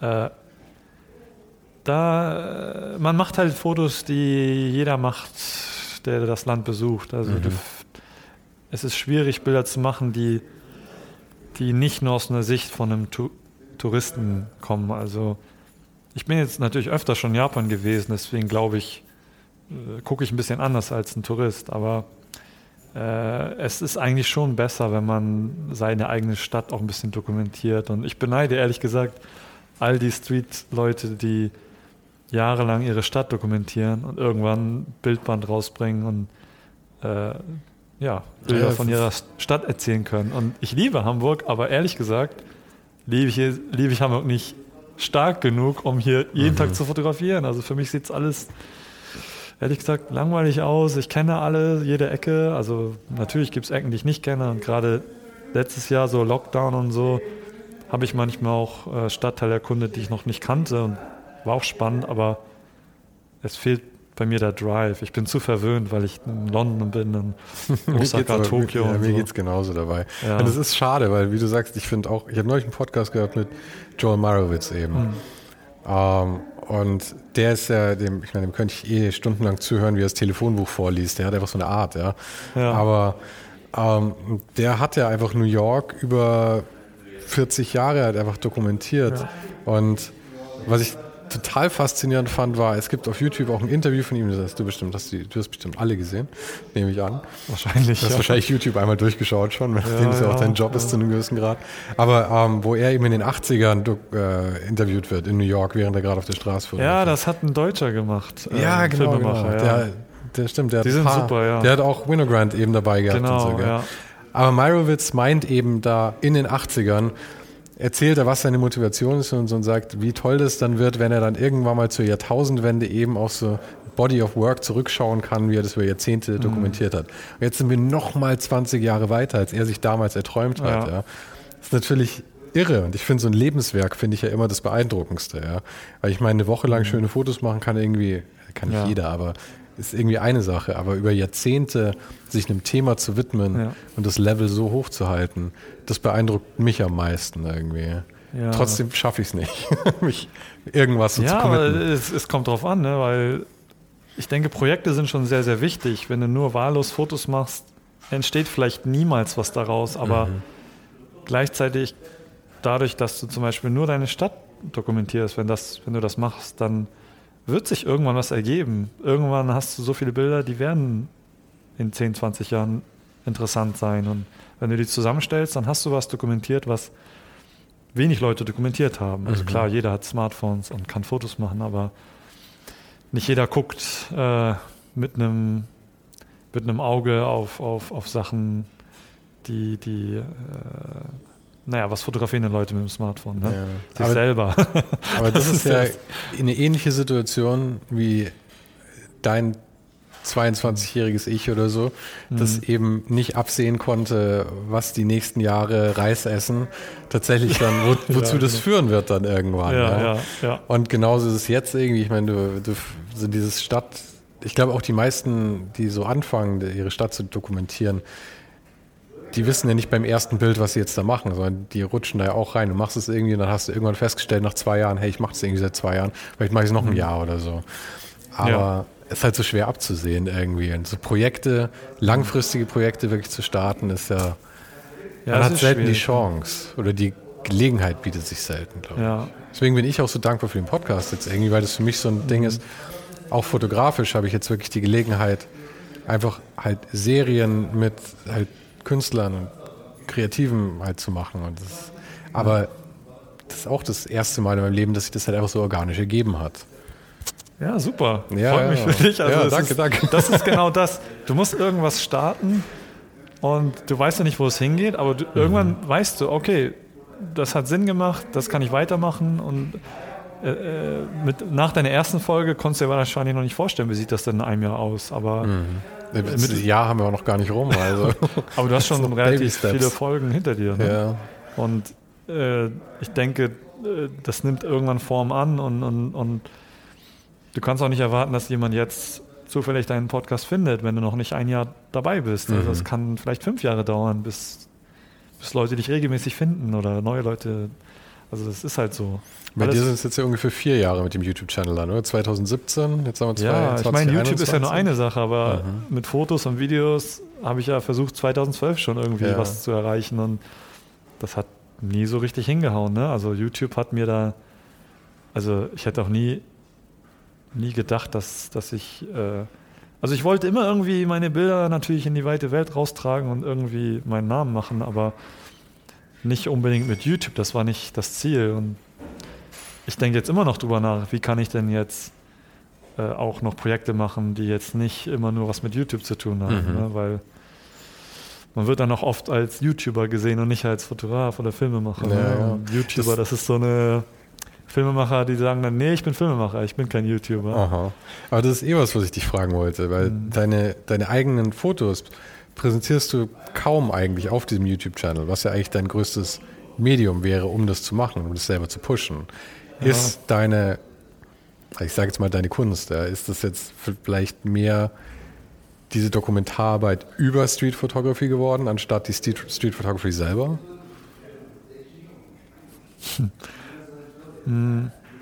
Also ich versuche das ja zu trennen. Ne? Wenn ich Mhm. ein YouTube-Video mache, dann mache ich das, weil, weil es eine Form von Unterhaltung ist. Ich kann mich ausleben, ich kann kreativ sein im Bereich Video und äh, es ist eigentlich unmöglich, ein, ein YouTube-Video zu drehen und dann zu erwarten, dass man gleichzeitig noch gute Fil Fotos dafür macht.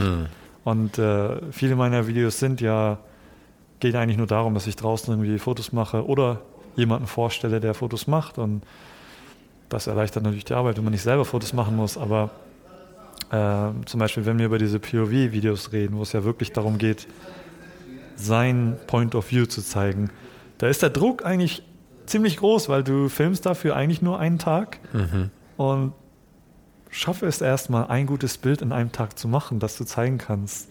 Äh, Und die Leute erwarten, dass du jetzt alle drei Sekunden eins einspielst, das genau. Wahnsinn ist. Und ich hatte dann schon mal nach, äh, nach vier, fünf POV-Videos so Kommentare wie, ja, die Bilder sind jetzt nicht so besonders. Ich so, ja, ich habe ja aber auch alle Bilder gezeigt, die ich gemacht habe an dem Tag. Natürlich Mhm. sind die nichts Besonderes, weil niemand schafft es, dass jedes Bild Meisterwerk wird. Ne? Also deswegen versuche ich das irgendwie zu trennen und nicht möglichst zu viel Bilder zu zeigen, weil je mehr du von den Bildern zeigst in den YouTube-Videos, ähm, die erreichen ja auch eine Masse dann. Äh, ich glaube, da machen sich Leute schnell ein Bild drüber, was du denn für Fotos machst. Mhm. Aber bist du nicht mal auch irgendwie verlockt, dann einfach mal ein ganzes Video zu machen über quasi so eine virtuelle Ausstellung von deinen eigenen Sachen irgendwie, um das einfach auch mal den, dem Publikum auch mal wirklich noch näher zu bringen? Weil ich Ja. wirklich selber, ich habe wenig Ahnung von deinen Fotos irgendwie. Ich meine, ich könnte mir jetzt auf YouTube, das auf ist- Instagram mehr Das ist reingehen. das Problem, ja, Ja. Wo, wo ich denke, das ist das, was der Nachteil bei YouTube, dass Leute da nicht so einen Bezug dann auf deine Bilder haben, weil das dann woanders lebt. Mhm. Ne? Auf meiner Webseite zum Beispiel. Aber da sind auch nicht alle Bilder drauf. Und ich muss ehrlich gestehen, das ist total peinlich, aber ich war noch nie auf deiner Website. Ich kenne dein Instagram, ich kenne auch Ja. deinen, deinen zweiten Instagram-Account und ich Ja. kenne dein YouTube, aber ich war noch nie auf deiner Website. Habe ich irgendwie überhaupt nicht dran gedacht, dass es die auch Ja. noch gibt. Also das ultimative Ziel, denke ich, für viele Fotografen ist ja, irgendwann mal ein Fotobuch rauszubringen ne? oder eine Ausstellung zu machen. Ausstellungen sind ja jetzt zurzeit ein bisschen schwierig. Ähm, ich arbeite auch gerade an einem Fotobuch. Ähm, Ich wollte gerade sagen, ich meine, das wäre jetzt vor allem im Eigenverlag das rauszubringen, wäre für dich jetzt ja eigentlich super Zeit. ja, wieso nicht? Also das ist natürlich ein Vorteil, wenn man ähm, eine gewisse Followergröße erreicht hat, fällt es dann leichter, Sachen zu pu- publizieren. Ähm, aber kurz um deine Frage zurückzukommen, es gibt schon ein paar Videos, äh, es ist halt, es passiert halt nicht oft, aber ähm, wo ich dann meine Bilder auch zeige. Und ich hatte auch mal ein Video, das ist auch recht gut angekommen, obwohl das jetzt kein umfangreiches Projekt war. Ich habe da einfach mal eine Black Lives Matter Demo in Berlin fotografiert. Alles analog dann, schwarz-weiß. Und ich habe nebenbei mit meinem äh, Handy gefilmt, ab und zu auch. Und ich habe dann einfach äh, eine Slide, ein Slideshow-Video hochgeladen, was eigentlich total untypisch ist. Und ich wollte es aber einfach teilen, weil ich hatte diese Idee, da das Ganze mit, mit Geräuschen irgendwie zu untermalen. Und das habe ich auch früher mal vor YouTube mal gemacht. Ist eigentlich eine spannende Geschichte, finde ich, so Fotos mit Audio zu verbinden. Und habe ich einfach nur knallhart eine Slideshow gezeigt und äh, das kam super gut an. Also man kann sowas schon machen. Jetzt muss ich kurz nochmal zurückkommen. Wie meinst du das jetzt, Fotos mit Audio zu verbinden? Weil das ist nämlich genauso eine Frage, die ich mir immer stelle, wie man das am besten machen Also es ist könnte. ein Video letztendlich geworden. Also das Endprodukt ist ein Video, was dann auf YouTube gelandet ist. Aber äh, alles, was ich gezeigt habe, waren nur Fotos. Also Und es kam gut an, ja? Ja, ich würde schon sagen. Also es hat jetzt nicht so viele Aufrufe im Vergleich zu ähm, Videos, die eher. Wie eine Fuji-Review. Ja, genau. Ja. Also das sowieso. Aber äh, auch nicht schlecht. Und äh, ja, die, es waren sehr viele Kommentare, die meinen, das, das beste Video, was ich je gesehen habe. Also Mhm. da gab es echt mal so einen Kommentar, wo man denkt, was? Das ist doch, das sind nur meine Bilder und nichts anderes. Und das ist natürlich toll, wenn jemand sowas sagt. Ja, und, toll. Was für ein Kompliment einfach. ja, oder jemand sagte, oh, ich habe mir das bis zur letzten Sekunde angeguckt und das war total spannend und mach das doch mal öfter. Ich weiß, dass ich das nicht immer machen kann, weil äh, wenn man irgendwann so eine Größe erreicht hat bei YouTube, dann muss man leider, also, nee, anders gesagt, wenn du irgendwann Geld verdienst durch deinen Kanal, musst du natürlich schon strategisch gucken, wie. Du kannst nicht mehr so viel experimentieren. Da. Genau. Und ähm, ich würde sagen, ich habe immer noch ein bisschen experimentellen Spielraum, aber je größer du wirst, desto schneller kannst du es dir auch alles wieder kaputt machen. Und Aber du hast ja auch andere Serien drin. Ich meine, du hast ja dieses GR-Project irgendwie drin. Dann hast Ja. du eben die, wo du unterwegs bist mit Leuten einfach auf der Straße und eben da noch andere vorstellst und so. Ja. Ich meine, sowas könnte man ja vielleicht auch einfach als Serie mit. Ich finde, das ist ja eh immer.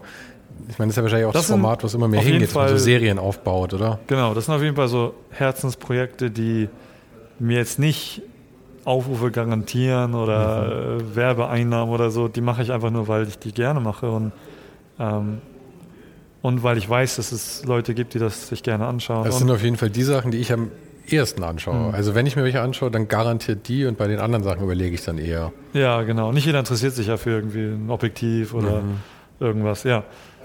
Ja, und wie bei diesem Podcast hier, du lernst ja, es, ist, es gibt dir ja auch was zurück. Ne? Und wenn ich jetzt andere Fotografen treffe äh, und die verfolge auf der Straße, das ist, äh, ist ja fast schon wie so ein One-on-One-Workshop. Ne? Ja, ist irre. Äh, es ist, ja, es ist nice. Es ist schon, es ist, es ist cool und ich habe da auch ein paar in Planung von Leuten, wo ich das mega, wo ich echt drauf warte, dass ich das endlich machen kann, weil ich will die sehen auf der Straße und ich lerne dadurch extrem viel mit. Als der äh, Tatsuo äh, Suzuki hier in Hamburg war, der übrigens hier eine Ausstellung gemacht hat, also hier nebenan. Da Ach, das war hier. Ich habe das Video gesehen. Das war. ach so, ja. Wie, wie hieß dieses Kollektiv denn? äh, Void Tokyo. Void Tokyo. Ja. Da waren mehrere hier, oder? Und es waren irgendwie. Also nur er war hier, aber das war eine Ausstellung über das Kollektiv, also Bilder von dem Kollektiv. Und äh, Grüße gehen raus auch aus, an, an Damon, Damon Ja. Ich muss ihn einfach erwähnen, weil er hat uns auch hier diese Location geklärt. Ja, dann vielen Dank. Genau, weil er hat nämlich diese Ausstellung ähm, organisiert. Ah, das ist der, der, der mit der Glatze, der? Ja, genau, ah, dann kennst du ihn sogar. Naja, durch das Video eben. Ja, okay, cool. Ja, und durch ihn habe ich dann Zugang zu Tatsuo bekommen, weil die kannten sich irgendwie, haben sich in Japan kennengelernt. Äh, jedenfalls habe ich ihn dann gefragt, können wir dann dieses Video vielleicht machen oder ähm, nee, es war eher so, dass also ist auch, kann man vielleicht kurz erzählen, der, der Tatsuo war halt hier und ähm, da wurde quasi eingeladen und Japaner sind halt so total höflich und wenn sie eingeladen werden, dann dann wollen sie bloß nicht irgendwie was verlangen oder was machen, was die wollen einfach Dankbarkeit zeigen, ne? Und seine Art der Dankbarkeit war halt hier zu sein, für die Ausstellung da zu sein und bloß nicht sein Ding zu machen. Und dann kam ich ihn halt hier besuchen und wir haben draußen halt so gechillt, er hat einen geraucht und dann habe ich ihn gefragt, warst du schon in der Stadt? Wie gefällt dir Hamburg? Und dann meinte er so, nee, ich bin jeden Tag hier. Ach so, willst du denn gar nicht die Stadt sehen? Dann meinte ja, schon, aber die machen ja alles für mich und äh, ich glaube, das kommt nicht gut, wenn ich jetzt in die Stadt gehe. Dann habe ich so, ach, brauchst nicht so bescheiden sein. Äh, wenn du willst, frage ich mal Damon, das ist bestimmt in Ordnung. Und dann habe ich dann Damon gesagt, ja, ich glaube, der Tatsuo, der würde gerne die Stadt sehen. Ähm, ja, und dann meinte er, ach so, ja, wusste ich nicht. Und ja, klar, ähm, wir, sind, wir sind sowieso gut dabei hier beim Aufbau. Und dann meinte er zu mir so, ähm, kannst du vielleicht morgen dann ihm die Stadt zeigen oder so? Und so hat sich das dann halt entwickelt. Ich so, ja klar, geil. Hat sich natürlich auch wieder gut angeboten, weil du halt auch wieder in seiner Sprache mit ihm sprechen kannst. Ja, genau, ja, genau. Und Weil das, sein Englisch ist ja auch eher mittelmäßig, oder? Japaner sowieso, äh, Englisch kannst du eigentlich vergessen. Ist das eigentlich ein Problem mit dem Ton hier? Ah, nee, es passt. Ich habe gerade schon mal reingehört, aber wir sind hier, es wird nebenbei noch Kaffee verkauft und ich bin so Genau. dankbar für den Raum, dass ich mich darüber definitiv nicht beschweren werde. Also, Sehr japanisch in meiner Art dann wieder quasi. bloß nicht beschweren. ähm, genau, so. Und dann am nächsten Tag äh, habe ich ihn dann die Stadt gezeigt ne? und war quasi sein Babysitter. Und dann habe ich ihm schon vorgewarnt. Ich habe gesagt, ähm, ja, könnte ich das dann vielleicht filmen? Ich habe einen YouTube-Kanal und, und, und, ich hatte ihn eigentlich schon vorher eine Mail geschrieben, aber die kam zu spät bei ihm an. Äh, aber er meinte, ja, kannst du gerne machen. Ich glaube, er hat auch nicht richtig verstanden, was ich vorhatte. Ich hatte auch den Eindruck, dass er das total cool fand. Ich hatte den Eindruck, er hat voll ja, den Fez gehabt dabei. Ich glaube, er war super happy, dass er Fotos machen kann, mhm. dass, er, dass er die Möglichkeit hatte, rauszugehen und dass er jemanden hatte, mit dem er sprechen kann auch. Und äh, er hat mich auf jeden Fall extrem beeinflusst, weil ihn zu sehen auf der Straße war für mich so ein kleiner Schock. Weil gerade so in Hamburg, wo ich immer extrem vorsichtig bin, weil die Menschen Streetfotografie gegenüber nicht so offen sind. Mhm. Und er hat da Leute fotografiert beim, beim Essen, wo ich denke, nein, das kannst du nicht machen, die werden ausrasten. Und da, da gab es auch einen Typ, der meinte dann so danach, so, hey, komm zurück, du kommst jetzt sofort zurück und so. Und ich dachte, oh Gott, nein, was mache ich jetzt? Weil ich muss ja irgendwie für ihn mich rechtfertigen wahrscheinlich. Und dann äh, sind wir aber einfach weitergegangen. Und er hatte auch so einen ganz eigenen Style. Ich meine, so wie mhm. Gary Winogrand immer so an der Kamera rumgefummelt hat, als wäre so ein Tourist, der nicht versteht, was seine Kamera macht, hat mhm. er ja so das Ding, dass er, er torkelt ja immer irgendwie so rum und ja, er springt immer so vor, ja, ja. vor den Leuten so und, und, also er läuft immer so vor die Leute und dann geht er wieder zur Seite. Mhm. Und ich glaube, die Leute sind wahrscheinlich so irritiert davon, dass sie wahrscheinlich gar nicht wirklich über das Foto nachdenken. Ja, aber die, in Japan zum Beispiel, da würde niemand was sagen. Du kannst einfach die Leute stoppen und die gehen aber weiter. Die würden wahrscheinlich noch Entschuldigung sagen, obwohl du mhm. derjenige bist, der da Schuld hat. Und eigentlich kannst du sowas nicht in Deutschland machen. Und ich habe ihm auch gesagt, ja, ich weiß nicht, ob das so eine gute Idee ist. Aber vielleicht hat er hier den Ausländerbonus dann auch, oder? Das auf jeden ich Fall. Meine, ich, ich, hätte schon manchmal die Sorge, dass ich einfach dann mir auch, dass ich mal eine kassiere dann irgendwann. Also da haben Leute echt, das hörst du auch in dem Video, wenn du es dir anguckst. Da hat irgendwie gesagt, geh mal weg mit deiner scheiß Kamera hier oder so. Oder Leute, da waren echt viele, die meinten, ja, komm mal zurück oder hey, was machst du da? Und er hat immer nur so, hey, sorry, sorry gesagt, ne? In seinem gebrochenen Englisch das war schon interessant zu sehen und ähm, ist, also seine Art zu fotografieren ist schon ein bisschen kontrovers, also auch unter den Streetfotografen. Nicht jeder findet das gut.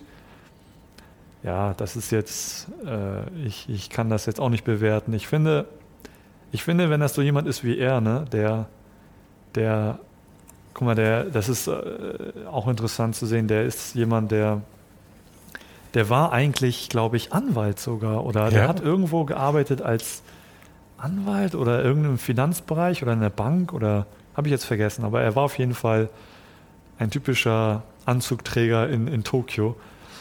Das sieht man jetzt gar nicht mehr an. Nee.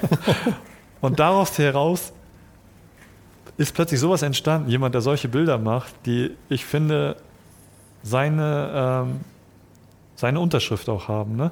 Also seine Bilder haben schon seinen ganz Stil. eigenen Charakter, ja. Genau. Und äh, er hat auch eine riesen äh, Fanbase deswegen, äh, aber auch eine riesen Hater-Gruppe. Zu Recht vielleicht auch für manchmal, aber es ist einfach, man muss halt dann fragen, ab wann ist es Belästigung und ab wann ist es Kunst vielleicht. Ne? Kunst ist ja manchmal ähm, provozierend und ja. aneckend. Und ja, ich meine, Street ist, ist ja auch wirklich da. Ich meine, in jedem anderen Bereich ja, brauchst du irgendwie Genehmigung von den Leuten. Ja. Und ich meine, gerade in Deutschland hast du da auch recht enge Bestimmungen eigentlich. Mhm. Ähm, und ja, es ist natürlich sehr kontrovers, was das angeht. Aber Graffiti darfst du auch nicht überall ja, machen. Das stimmt. Kannst auch niemanden verbieten. Ja, aber das aber dass andere Leute das dann immer so beurteilen, ja, was irgendwie gute Street Photography ja. ist und was irgendwie die Manieren sind, die man machen darf und was nicht, denke ich mir immer, es ist letzten Endes ist es mir wirklich scheißegal, was die Leute von dem Zeug halten, was ich mache. Ich meine, ich muss es halt machen, wie ich damit mich gut fühle und das ist halt bei solange, jedem Künstler. Ja, solange irgendwie. du dich, also ja, musst du dich erklären, weiß ich nicht, aber äh, wenn du dich erklären musst oder in die Situation kommst, wäre schon gut, dass du weißt, warum du es machst. Grad, ne? Ja, aber oft oft ist es ja auch so, dass man vielleicht es noch nicht erklären kann. Und ja, man braucht, ja. man muss ja auch weiter auch so Findungsphasen irgendwie. Ja. Und also ich meine, ich, gut, diese Art zu fotografieren, wie, wie er das jetzt macht, weiß ich auch nicht, ob ich das. Also sagen wir es so, wenn ich der Fotografierte wäre, äh, wäre ich vielleicht auch irgendwie, hey, äh, läuft's noch? Ja, aber man muss fairerweise sagen, und ich, ich, also ich verteidige, verteidige ihn da schon. Ich bin schon eher so auf seiner Seite, weil ich ihn ja kennengelernt habe und weiß, dass er das macht aus. Er hat einfach diese, er muss es einfach machen. Das ist, es ist, es ist einfach seine Art. Und, und er sagt das, er hatte das auch mal erzählt in diesem Promo-Film von Fuji, der dann noch, der sehr kontro, also der viele Hater angezogen hat. Und Fuji hat ihn dann ja auch gekickt, obwohl er nie wirklich offiziell Ambassador war. Ähm, die haben ihn einfach nur benutzt, weil er Follower hatte. Also muss man jetzt ehrlich mal auch sagen. Ähm, genau, und das Video wurde auch gelöscht, weil, in, aber in dem Video, was schade ist, weil das wurde auch, ähm, das, das hatte englische Untertitel, also es war auf Japanisch, hatte aber englische Untertitel. Aber viele Leute haben es nicht mehr gesehen oder haben nicht mehr mitbekommen, was er denn erzählt hat, weil das Video wurde danach von anderen hochgeladen ohne Untertitel. Mhm. Und du siehst halt nur noch, wie er fotografiert. Und ja, das war für viele dann ein bisschen provozieren und äh, naja, jedenfalls hat er dann auch erzählt, dass er nicht immer so fotografiert hat natürlich. Er hat auch irgendwie am Anfang Porträts fotografiert oder mit mehr Distanz, äh, andere Brennweiten und so. Und irgendwann hat er gemerkt, er war nie zufrieden. Äh, er hat, das hat ihm nie was gegeben, seine Bilder. Und irgendwann ist er dann zu diesem Stil gekommen. Mhm. Ich meine, ich finde, man kann es ihm nicht übel nehmen, dass, dass, dass er sich so ausdrücken möchte. Also ah, ich finde, man kann es ihm trotzdem übel nehmen. ja, man kann, man kann. Ich meine, ja. ja. also es ist. Er muss ja nicht, ne? Er muss ja nicht. Er ja. könnte auch sagen, okay, es ist, äh, tut mir leid, ich lasse es lieber. Ja. Es ist halt immer schwierig mit diesen Sachen, die sozial nicht ganz akzeptiert sind. Mhm. Da ist halt immer die Frage, wo tust du jemandem damit weh? Und ich glaube, da ist die Grenze. Dann mhm ich meine, du kannst es immer noch machen, aber du musst mit den Konsequenzen leben ja, dann. Ja. Ähm, und aber solange du niemandem weht, ja, ja, ich weiß nicht, ist wirklich sehr schwierig. Aber guck mal, er nimmt ja in Kauf, dass er mal vielleicht eine, eine Schelle kriegt oder so. Ja, aber er bringt natürlich Leute in, in eine unangenehme Situation. Und da ist halt, manche Leute ja. finden das natürlich nicht akzeptabel. Ja? Ich meine. Aber er kommt ja aus Japan und in mhm. Japan ist es nicht gewohnt, dass Leute was sagen. Also, mhm. und ja, auch in Japan ist das natürlich in Japan ist es äh, extrem, äh, äh, das wird gar nicht gut angesehen, wenn man sowas sieht, weil, hey, darfst doch darfst auf keinen Fall die Harmonie stören der anderen.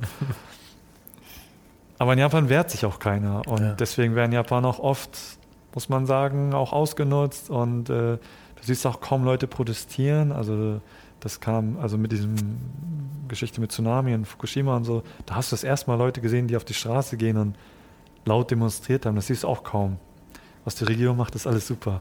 Also das in Japan sind alle sehr gefügig und meiner Meinung nach, ah, das klingt jetzt ein bisschen fies, aber ich bin ja natürlich auch selber halb Japaner, aber ich finde, Japaner haben es auch manchmal ein bisschen verdient vielleicht, äh, weil sie nicht selber äh, sich äußern in der Öffentlichkeit oder, oder ihre Meinung sagen. Und, das ist äh, zumindest die logische Konsequenz dann halt. ja, und ich denke, jemand wie er, der das, er wäre niemals so geworden, wie er ist, wenn er jetzt in London groß geworden wäre. Wenn es Contra da gewesen wäre, quasi. Genau, er hätte da ganz andere Erfahrungen gemacht und wäre niemals mhm. so aggressiv oder äh, in your face äh, in seiner Art. Und äh, deswegen kann er das auch nicht, äh, er kann das auch nicht, er kann das nicht in Deutschland durchziehen, er könnte es nicht durchziehen. Er hat es geschafft mit mir für in Hamburg Tag. für einen Tag, ja. aber ganz haarscharf. Also Aha. das war schon echt knapp.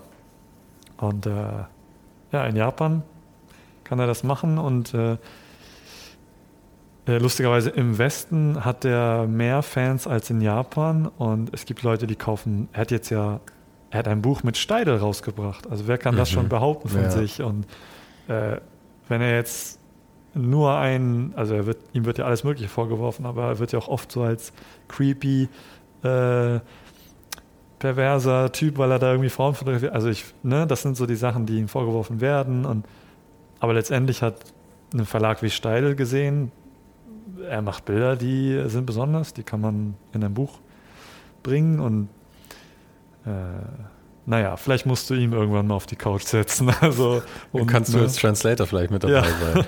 ich finde ich find so, so Charaktere auf jeden Fall immer interessant. Ich meine, das sind halt so diese das ist halt so ein bisschen Kunst an der Grenze irgendwie. Und ich meine, ja. wenn man mal ehrlich ist, das ist natürlich auch das Interessanteste. Und ich will mich überhaupt nicht darüber unterhalten, ob das okay ist oder nicht. Ja. ja. Ich meine, nachdem ich es nicht mache, habe ich den Luxus, dass ich mich darüber nicht unterhalten muss. Ja. Also. Ich kann einfach nur sagen, ob ich es interessant finde oder nicht. Und das finde ich auf jeden Fall. Das ist halt eben. Man muss es ja nicht mögen. Also nee, das natürlich auch nicht. Das ist natürlich noch der andere Punkt. Aber mich spricht es halt tatsächlich an. Ich kann es auf jeden Fall verstehen, warum so viele Leute das nicht gut finden. Ne? Ja, ja. Aber, Aber selbst Streetfotografie generell besteht ja darin, Momente aufzunehmen, die ungestellt sind. Also sobald du jemanden fragst, kann ich ein Foto von dir machen, dann ist es schon kaputt. Das ist dann nicht mehr, das ist dann nicht mehr umgestellt. Ne? Mhm. Und ja, es geht einfach nicht anders. Also ich hatte früher viele Diskussionen mit meiner Frau damals, weil sie konnte das nicht so richtig nachvollziehen, warum ich jetzt da unbedingt ein Foto von jemandem machen musste, ohne ihn zu fragen. Und sie hat es jetzt mittlerweile verstanden. Und äh, ich denke, dass, ich will nicht für alle sprechen, aber ich glaube, wenn man auf der Straße Street macht, äh, muss man zumindest wissen, warum man es macht. Oder äh, also ich hatte selten die Situation, dass jemand gefragt hat, ey, was machst du da eigentlich? Warum hast du ein Foto gemacht? Aber wenn es dazu kam, dann konnte ich wenigstens sagen, äh, ich mache Street, ich, ich möchte gerne ungestellte Momente aufnehmen. Und äh, dann hilft es, wenn man da zumindest sagen kann, warum man es macht mhm. und nicht ein Foto und dann, ups, jemand hat mich gesehen, schnell wegrennt. Das ist schon mal die falsche, äh, die falsche Lösung. Und wie, wie kannst du damit umgehen mit dem Ausschuss, sagen wir mal? Weil das, wie du gesagt hast, du hast halt mhm. unermesslich viel Schrott natürlich mit dabei. Ja. Und ist das nicht deprimierend? Also ich, ich, ich, gehe da halt jetzt nur von mir aus. Ja. Und ich meine, für mich ist es halt so, ich meine, ich mache genau das Gestellte, ich mache viel Porträts, ich, die Leute wissen, dass ich fotografiere. Das heißt, und früher habe ich immer gesagt, bei 100 Fotos ist ein gutes dabei. Jetzt mittlerweile, aber das war auch, weil ich weniger Anweisungen gegeben habe. Und ich bin genau in die andere Richtung gegangen. Ich gebe immer mehr Anweisungen. Und mittlerweile mhm. kann ich eigentlich sagen, es ist wahrscheinlich eins von zehn ist auf jeden Fall ein gutes. Und das ist natürlich für Street undenkbar. Ja. Ja. Wie geht man damit um irgendwie, dass man manchmal nach Hause kommt und man sichtet irgendwie 800 Fotos und denkt sich, jedes davon ist Schrott? Hm. Also erstmal, wenn man natürlich anfängt mit Street und, und äh, jeden Tag rausgeht, dann wird man schnell merken, dass, dass es sehr schwierig ist, da äh, Bilder zu, zu bekommen, die man auch wirklich gut findet. Ähm, aber ich glaube, je mehr man das macht, desto normaler wird es. Ist einfach ein Teil davon. Und vielleicht äh, löst man auch seltener aus. Also ich bin äh, wirklich, äh, wie sagt man denn, ich bin, ich zögere jetzt doch öfter, bevor ich ein Foto mache, weil ich weiß, das wird am Ende weggeschmissen. Also mhm. das ist natürlich auch dieser, wählerisch, genau, wählerisch. Ja. ist natürlich auch so die Diskrepanz zwischen analog und, Dial und, und ja. digital, ich, wo ich mir auch denke, ich, also mich, wenn ich Street wirklich ernsthaft ausprobieren würde, das wäre, glaube ich, die einzige Situation, wo ich tatsächlich gerne mal analog nochmal machen würde. Mhm. Ansonsten sehe ich wirklich bei digital für das, was ich mache, alles einen absoluten Vorteil. Aber bei Street könnte ich mir eben vorstellen, dass du einfach so viel selektiver wirst dann dadurch, dass es mich dann vielleicht ja. anmachen würde. Du erhöhst natürlich die Chancen, indem du mehr Fotos machst von einer Szene, mhm. dass, dass daraus, auch daraus auch was entsteht.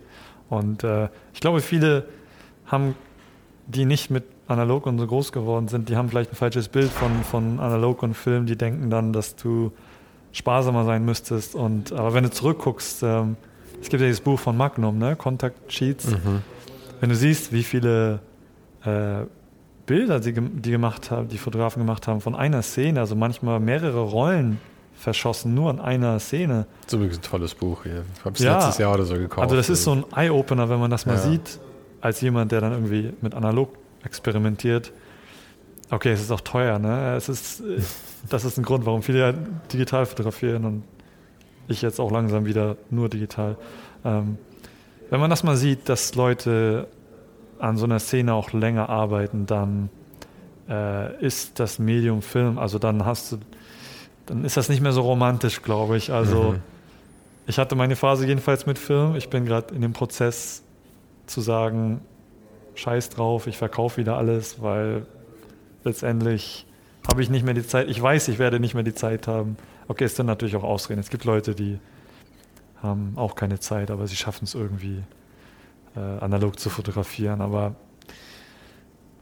Äh, ich meine, es gibt, äh, da, äh, es, ist, es gibt schon einen Grund, warum Joel Meyerowitz nicht mehr analog fotografiert. Ja. Und, und all diese Leute, die mit Film groß geworden sind, die wenigstens, also ich glaube, äh, Trent, Trent Park, ne, der macht ja, glaube ich, noch viel mit analog, weil er das Medium und die Farben für spezielle Projekte benutzt. Und ich glaube, dafür ist Film immer noch spannend, wenn man es so für Projekte benutzt. Aber so für Street, da muss, da würde ich ja ständig jeden Tag durch. Also ich, ich brauche eigentlich nur ein, zwei Rollen pro Tag, so viel schieße ich nicht. Aber mit Street analog, das wird schon schnell teuer. Mhm. Also Und letzten Endes ist es halt einfach ein Werkzeug. Du musst halt schauen, welches Werkzeug dir persönlich gefällt. ja, Über, also wo ich es immer sehr schnell ziemlich schwachsinnig finde, ist, wenn die Leute sagen, irgendwie das eine ist besser als das andere auf so einem absoluten, so einer absoluten Ebene. Und wie du schon sagst, ich glaube, dass also ich meine, dass ich da überhaupt drüber rede, als, Seele. ja, dass ich da überhaupt drüber rede, als müsste man das rechtfertigen. Aber ich meine, gerade sowas wie Joel Meyerowitz oder so, ich glaube, da muss man auch sagen, okay, wenn wir jetzt da einfach so eine Legende irgendwie haben, die irgendwie sagt, okay, ähm, es kommt nicht drauf an offensichtlich, beziehungsweise es hat halt nur Vorteile, dann muss doch irgendwie die Diskussion beendet sein, ob das jetzt absolut besser ist oder nicht, oder? Dann kann man halt sich über Geschmacksfragen unterhalten. ja, wir können froh sein, dass wir zwischen beiden Medi äh, Medien wählen können. Also Ja. für mich sind das auch nur, ist ein anderes Medium halt, Ja. Film, analog. Es ist, mein Bruder zum Beispiel, äh, der schießt äh, nur analog. Der hat gar keine digitale Kamera. Aber für ihn ist es auch, er mag das, diesen Prozess, Ja. ne? Und äh, das ist halt so. Also für Ja, jeden ich es. das, das ist auch es genauso was, wie bei, ich meine, gut, das ist nicht ein perfektes Beispiel, aber Mhm. ähm, ich meine, es gibt ja auch genügend Künstler, die, die äh, Maler oder so, die, die letzten Endes Sachen malen, wo du auch sagen könntest, das könntest du auch am Computer machen, weil das irgendwie so krass grafische Sachen Mhm. sind. Aber es ist halt einfach, es ist halt was völlig anderes. Das- Das eine hat nichts mit dem anderen zu tun. Du suchst Ja. dir halt irgendwie dein Medium aus. Ja. Und das war's halt dann auch schon. Ist wirklich, wirklich eigentlich ein unglaublich schlechtes, schlechter Vergleich, fällt mir gerade auf. Aber gut. Ja, vor allem, stell dir mal vor, du, du schießt jahrelang mit Analog und Film und denkst dir, ja, ich bin, ich bin der Boss mit einer Analog Analogkamera, ich, ich kenne alles und, und dann machst du eine Ausstellung und jemand sagt, oh, das ist, äh, mit welchem Film hast du das gemacht? Und äh, ja, Portra 400, ne? Und ja, welchen Scanner benutzt du? Und dann, irgendwas stimmt dann da auch nicht. Mhm. Also, wenn die Leute aufs Medium gucken und nicht auf deinen Inhalt, dann Ja. hast du vielleicht zu viel Energie verschwendet. Aber da ist, glaube ich, das, dasselbe, wie warum halt auch die, äh, die, die Review-Videos auf YouTube halt so gut gehen. Wir sind halt alle als, als brave Konsumenten einerseits getrimmt und andererseits aber auch einfach als Mensch, glaube ich, hast du so ein Ding, dass dir dieses Materielle halt einfach wichtig ist und manche Leute fokussieren sich halt dann krass darauf. Ja, das, da baut sie wieder. Schau. Und er hat auch, er hat sich passend, das wird schon leicht rassistisch, aber er hat sich passend zu unserem japanischen Thema einen Top-Knot gemacht.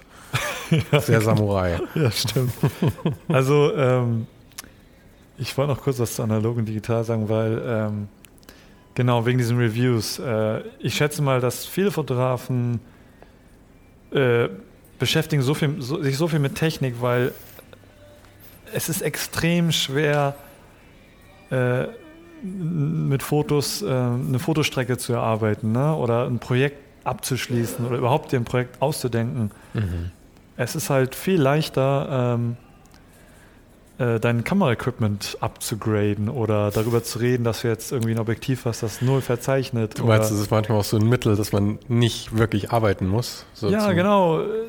Wir sind sowieso, äh, ne, Instagram und alles muss, alles muss schnell gehen, Instant Gratification. Ne? Also du, wir sind ja richtige Junkies, was sowas angeht. Mhm. Äh, wenn du nicht drei Likes in einer Sekunde bekommst, dann stimmt irgendwas nicht. Und äh, ich würde auch niemals auf Instagram gucken, um, um, um zu entscheiden, ob dein Bild jetzt besonders ist oder nicht. Mhm. Aber ich glaube, und ich bin genauso betroffen. Also wenn ich eine Zeit lang nicht fotografiere, dann muss ich mich mit meiner Technik beschäftigen, weil das tut gut. Ich mache Fortschritt. Also ich glaube, Fortschritt zu Ja, machen. ja. Mache ich nicht wirklich, aber äh, ich bin auch ein totaler Gearhead und Technikfreak, muss ich auch gestehen. Ja, aber ich kenne das gut. Ich habe früher unermesslich viel Zeit damit verbracht, ähm, das perfekte To-Do-Listen-Tool rauszusuchen, anstatt, Anstatt einfach mal was zu machen. ja, ne, anstatt irgendwelche. To-Dos abzuarbeiten, habe ich Tage damit verbracht, die richtige Software rauszusuchen und die dann komplett einzustellen. Ja. Aber ja, ich habe immer noch so Tendenzen. Also ich glaube, das haben einfach sehr viele Leute auch. und deswegen glaube ich auch, dass ähm, viele zu analog oder jetzt äh, ich mit der digitalen Leica jetzt, ne, die hat so viele Lim Limitationen. Ich kann kein Live-View benutzen, ich bin gezwungen, den Sucher zu benutzen, kein Autofokus und so weiter. Das, äh, das gibt mir ja wieder so eine, so eine Bestätigung, dass ich selber was mache. Ich bin am mhm. Machen. Nur man muss halt irgendwann darüber hinwegkommen und äh, ähm, jedes das erste Bild, was du analog schießt, was scharf ist und nicht verwackelt ist, äh, ist für dich gleich ein Kunstwerk. Ne? Mhm. Da muss man aber auch lernen, wieder rauszukommen. Also ähm, ja, es ist eine, ich denke, es ist eine spannende Zeit zur Zeit, weil wir haben, du hast so, also Optionen, ne? du hast so viele Optionen und äh, das ist bestimmt ein Grund, warum alle zu analog jetzt gehen. Also nicht alle, aber viele junge Leute, die ja nicht damit aufgewachsen sind. Ja, manchmal habe ich da so eine gewisse nicht eine Antipathie wirklich, aber das, das, das, lässt sich halt immer so schön eingruppieren in dieses Hipstertum irgendwie. So dieses, ich brauche jetzt eine, eine, analoge Mittelformatkamera, das ist halt irgendwie the ja. shit to have gerade.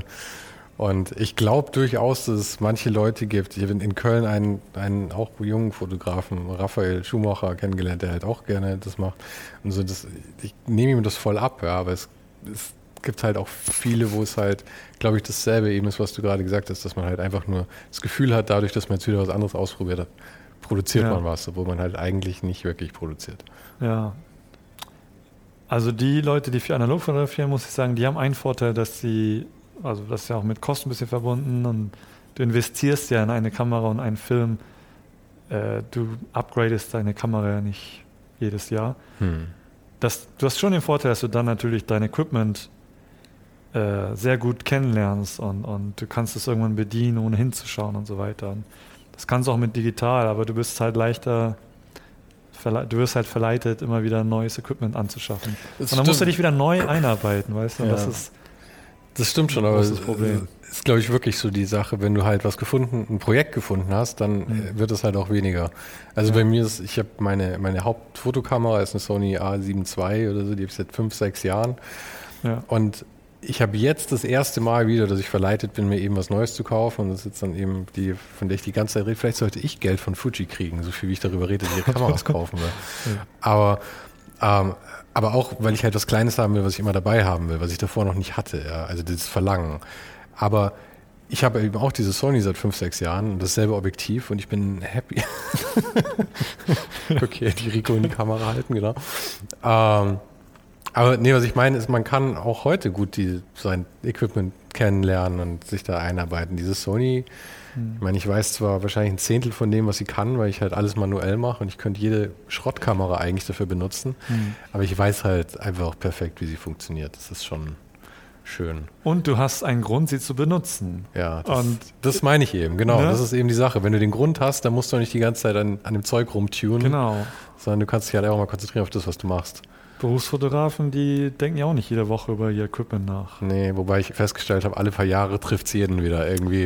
Ja, ich meine, irgendwann hast du aber auch ein, ist auch ein Punkt erreicht, wo das Neueste, Beste auch gleichzeitig dir schneller, äh, was auch gleichzeitig bedeutet, dass du schneller den Job erledigen kannst. Mhm.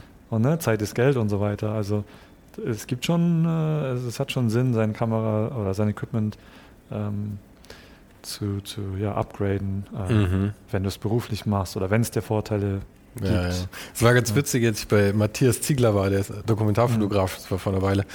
Der hat, ähm, der schießt ja auch schon ewig und ist früher auch mit irgendwie zwei Pentax durch die, durch die Welt gereist, irgendwie mhm. nach, ich glaube, es war ein Pentax, also große Mittelformat halt, ja. ja. Und waren damit in der Arktis und solche Geschichten, also wirklich ja. widrigste Umstände. Und da bin ich reingekommen mit meinem Rucksack. Ich habe immer so einen Rucksack dabei, wo ein paar Stative drin sind, alle Kameras und alles. Also es ist eigentlich super optimiert. Mhm. Aber ich denke mir halt immer, ich schleppe mir irgendwie einen Wolf und mein Leben ist so hart. Und er hat so drauf geschaut und hat so gemeint, ist das alles, was du dabei hast? ja.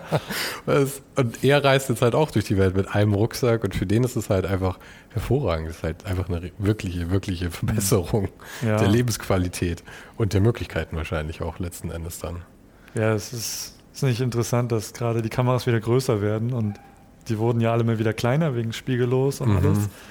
Jetzt langsam, die spiegellosen Kameras werden wieder größer. Ne? Ja, ein bisschen, aber ist ja auch so ein ergonomischer Faktor, glaube ich, und halt Batterie auch. Gell? Ich meine, die Sonys werden jetzt langsam ein bisschen größer, weil sie einfach viel ja. fetteren Akku auch wieder reinstecken. Was ich jetzt auch nicht. Auch nicht schlecht finde. Das hat mich beim iPhone auch immer so genervt und so. Alles immer kleiner. Diese ganzen ja. Telefone und alles. Ich möchte, dass das Ding vielleicht mal einen Tag aushält. Ja? Ja. Mach's lieber ein bisschen größer dann. Ja, ich habe ja noch ein äh, LG G4 oder G4. Ich weiß nicht, ob man, ob man das noch kennt, aber das kam, glaube ich, 2016 oder so raus. Mhm. Ich habe das, glaube ich, schon zweimal jetzt gekauft, weil das ja noch, da kannst du den Akku noch wechseln. Ah, und ich ja. habe zwei Ersatzakkus. Das heißt, wenn ich auf Reisen bin, ich brauche mich nicht mehr um Aufladen kümmern. Mhm. Und äh, das ist, ja, das ist schon, also ich, ich sehe ich seh, ich sehne nicht nach dem Tag, wo ich mein Smartphone upgraden muss. Ja, das ja. wahrscheinlich immer dichter rückt. Und ja, ja, irgendwann gibt es keine mehr zu kaufen von Ja, denen. genau. Ja. Äh, LG macht ja sowieso keine Smartphones mehr, aber so, ich glaube, wir haben uns jetzt lang genug über Gear unterhalten. Ja, ne? Ähm, ich würde sagen, ist ein guter Zeitpunkt, Dafür gibt es YouTube. Dafür gibt es YouTube, ja. genau. Dafür können alle bei dir dann noch die Reviews anschauen, die du ab und zu auch mal rausbringst. Noch. genau. Weiterhin bei dir klicken.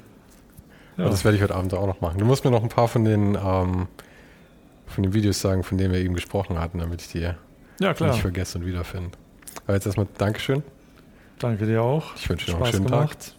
War schön mal endlich auf Deutsch ja? mich auszulassen, ja. Ja, ich hatte es am Telefon schon gesagt, bevor wir uns getroffen haben. Ja. Das war für mich fast komisch, dich auf Deutsch zu hören und nicht auf Englisch. Ich spreche auch echt außerhalb, also, also draußen spreche ich natürlich auch Deutsch, weil wir sind ja in Deutschland. Aber zu Hause mit meiner Frau ist nur Japanisch und Englisch. Ah, okay. Und wenn ich nicht rausgehe, weil ich ja Homeoffice mache, spreche ich manchmal echt zwei Wochen, drei Wochen kein Deutsch.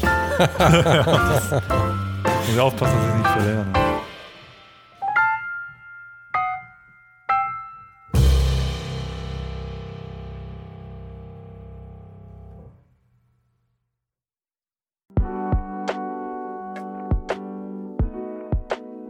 Das war's für heute.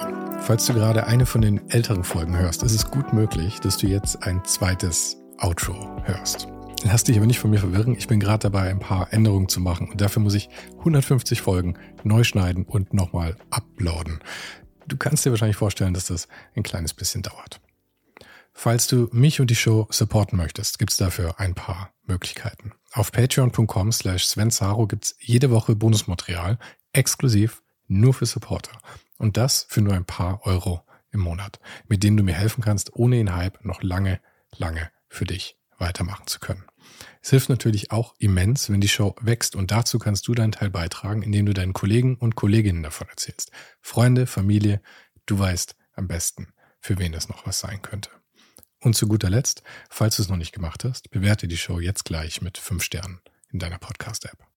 Im Newsletter gibt es übrigens jede Woche völlig kostenlos inspirierende Tipps von meinen Gästen und mir. Den kannst du auf uninhype.substack.com abonnieren.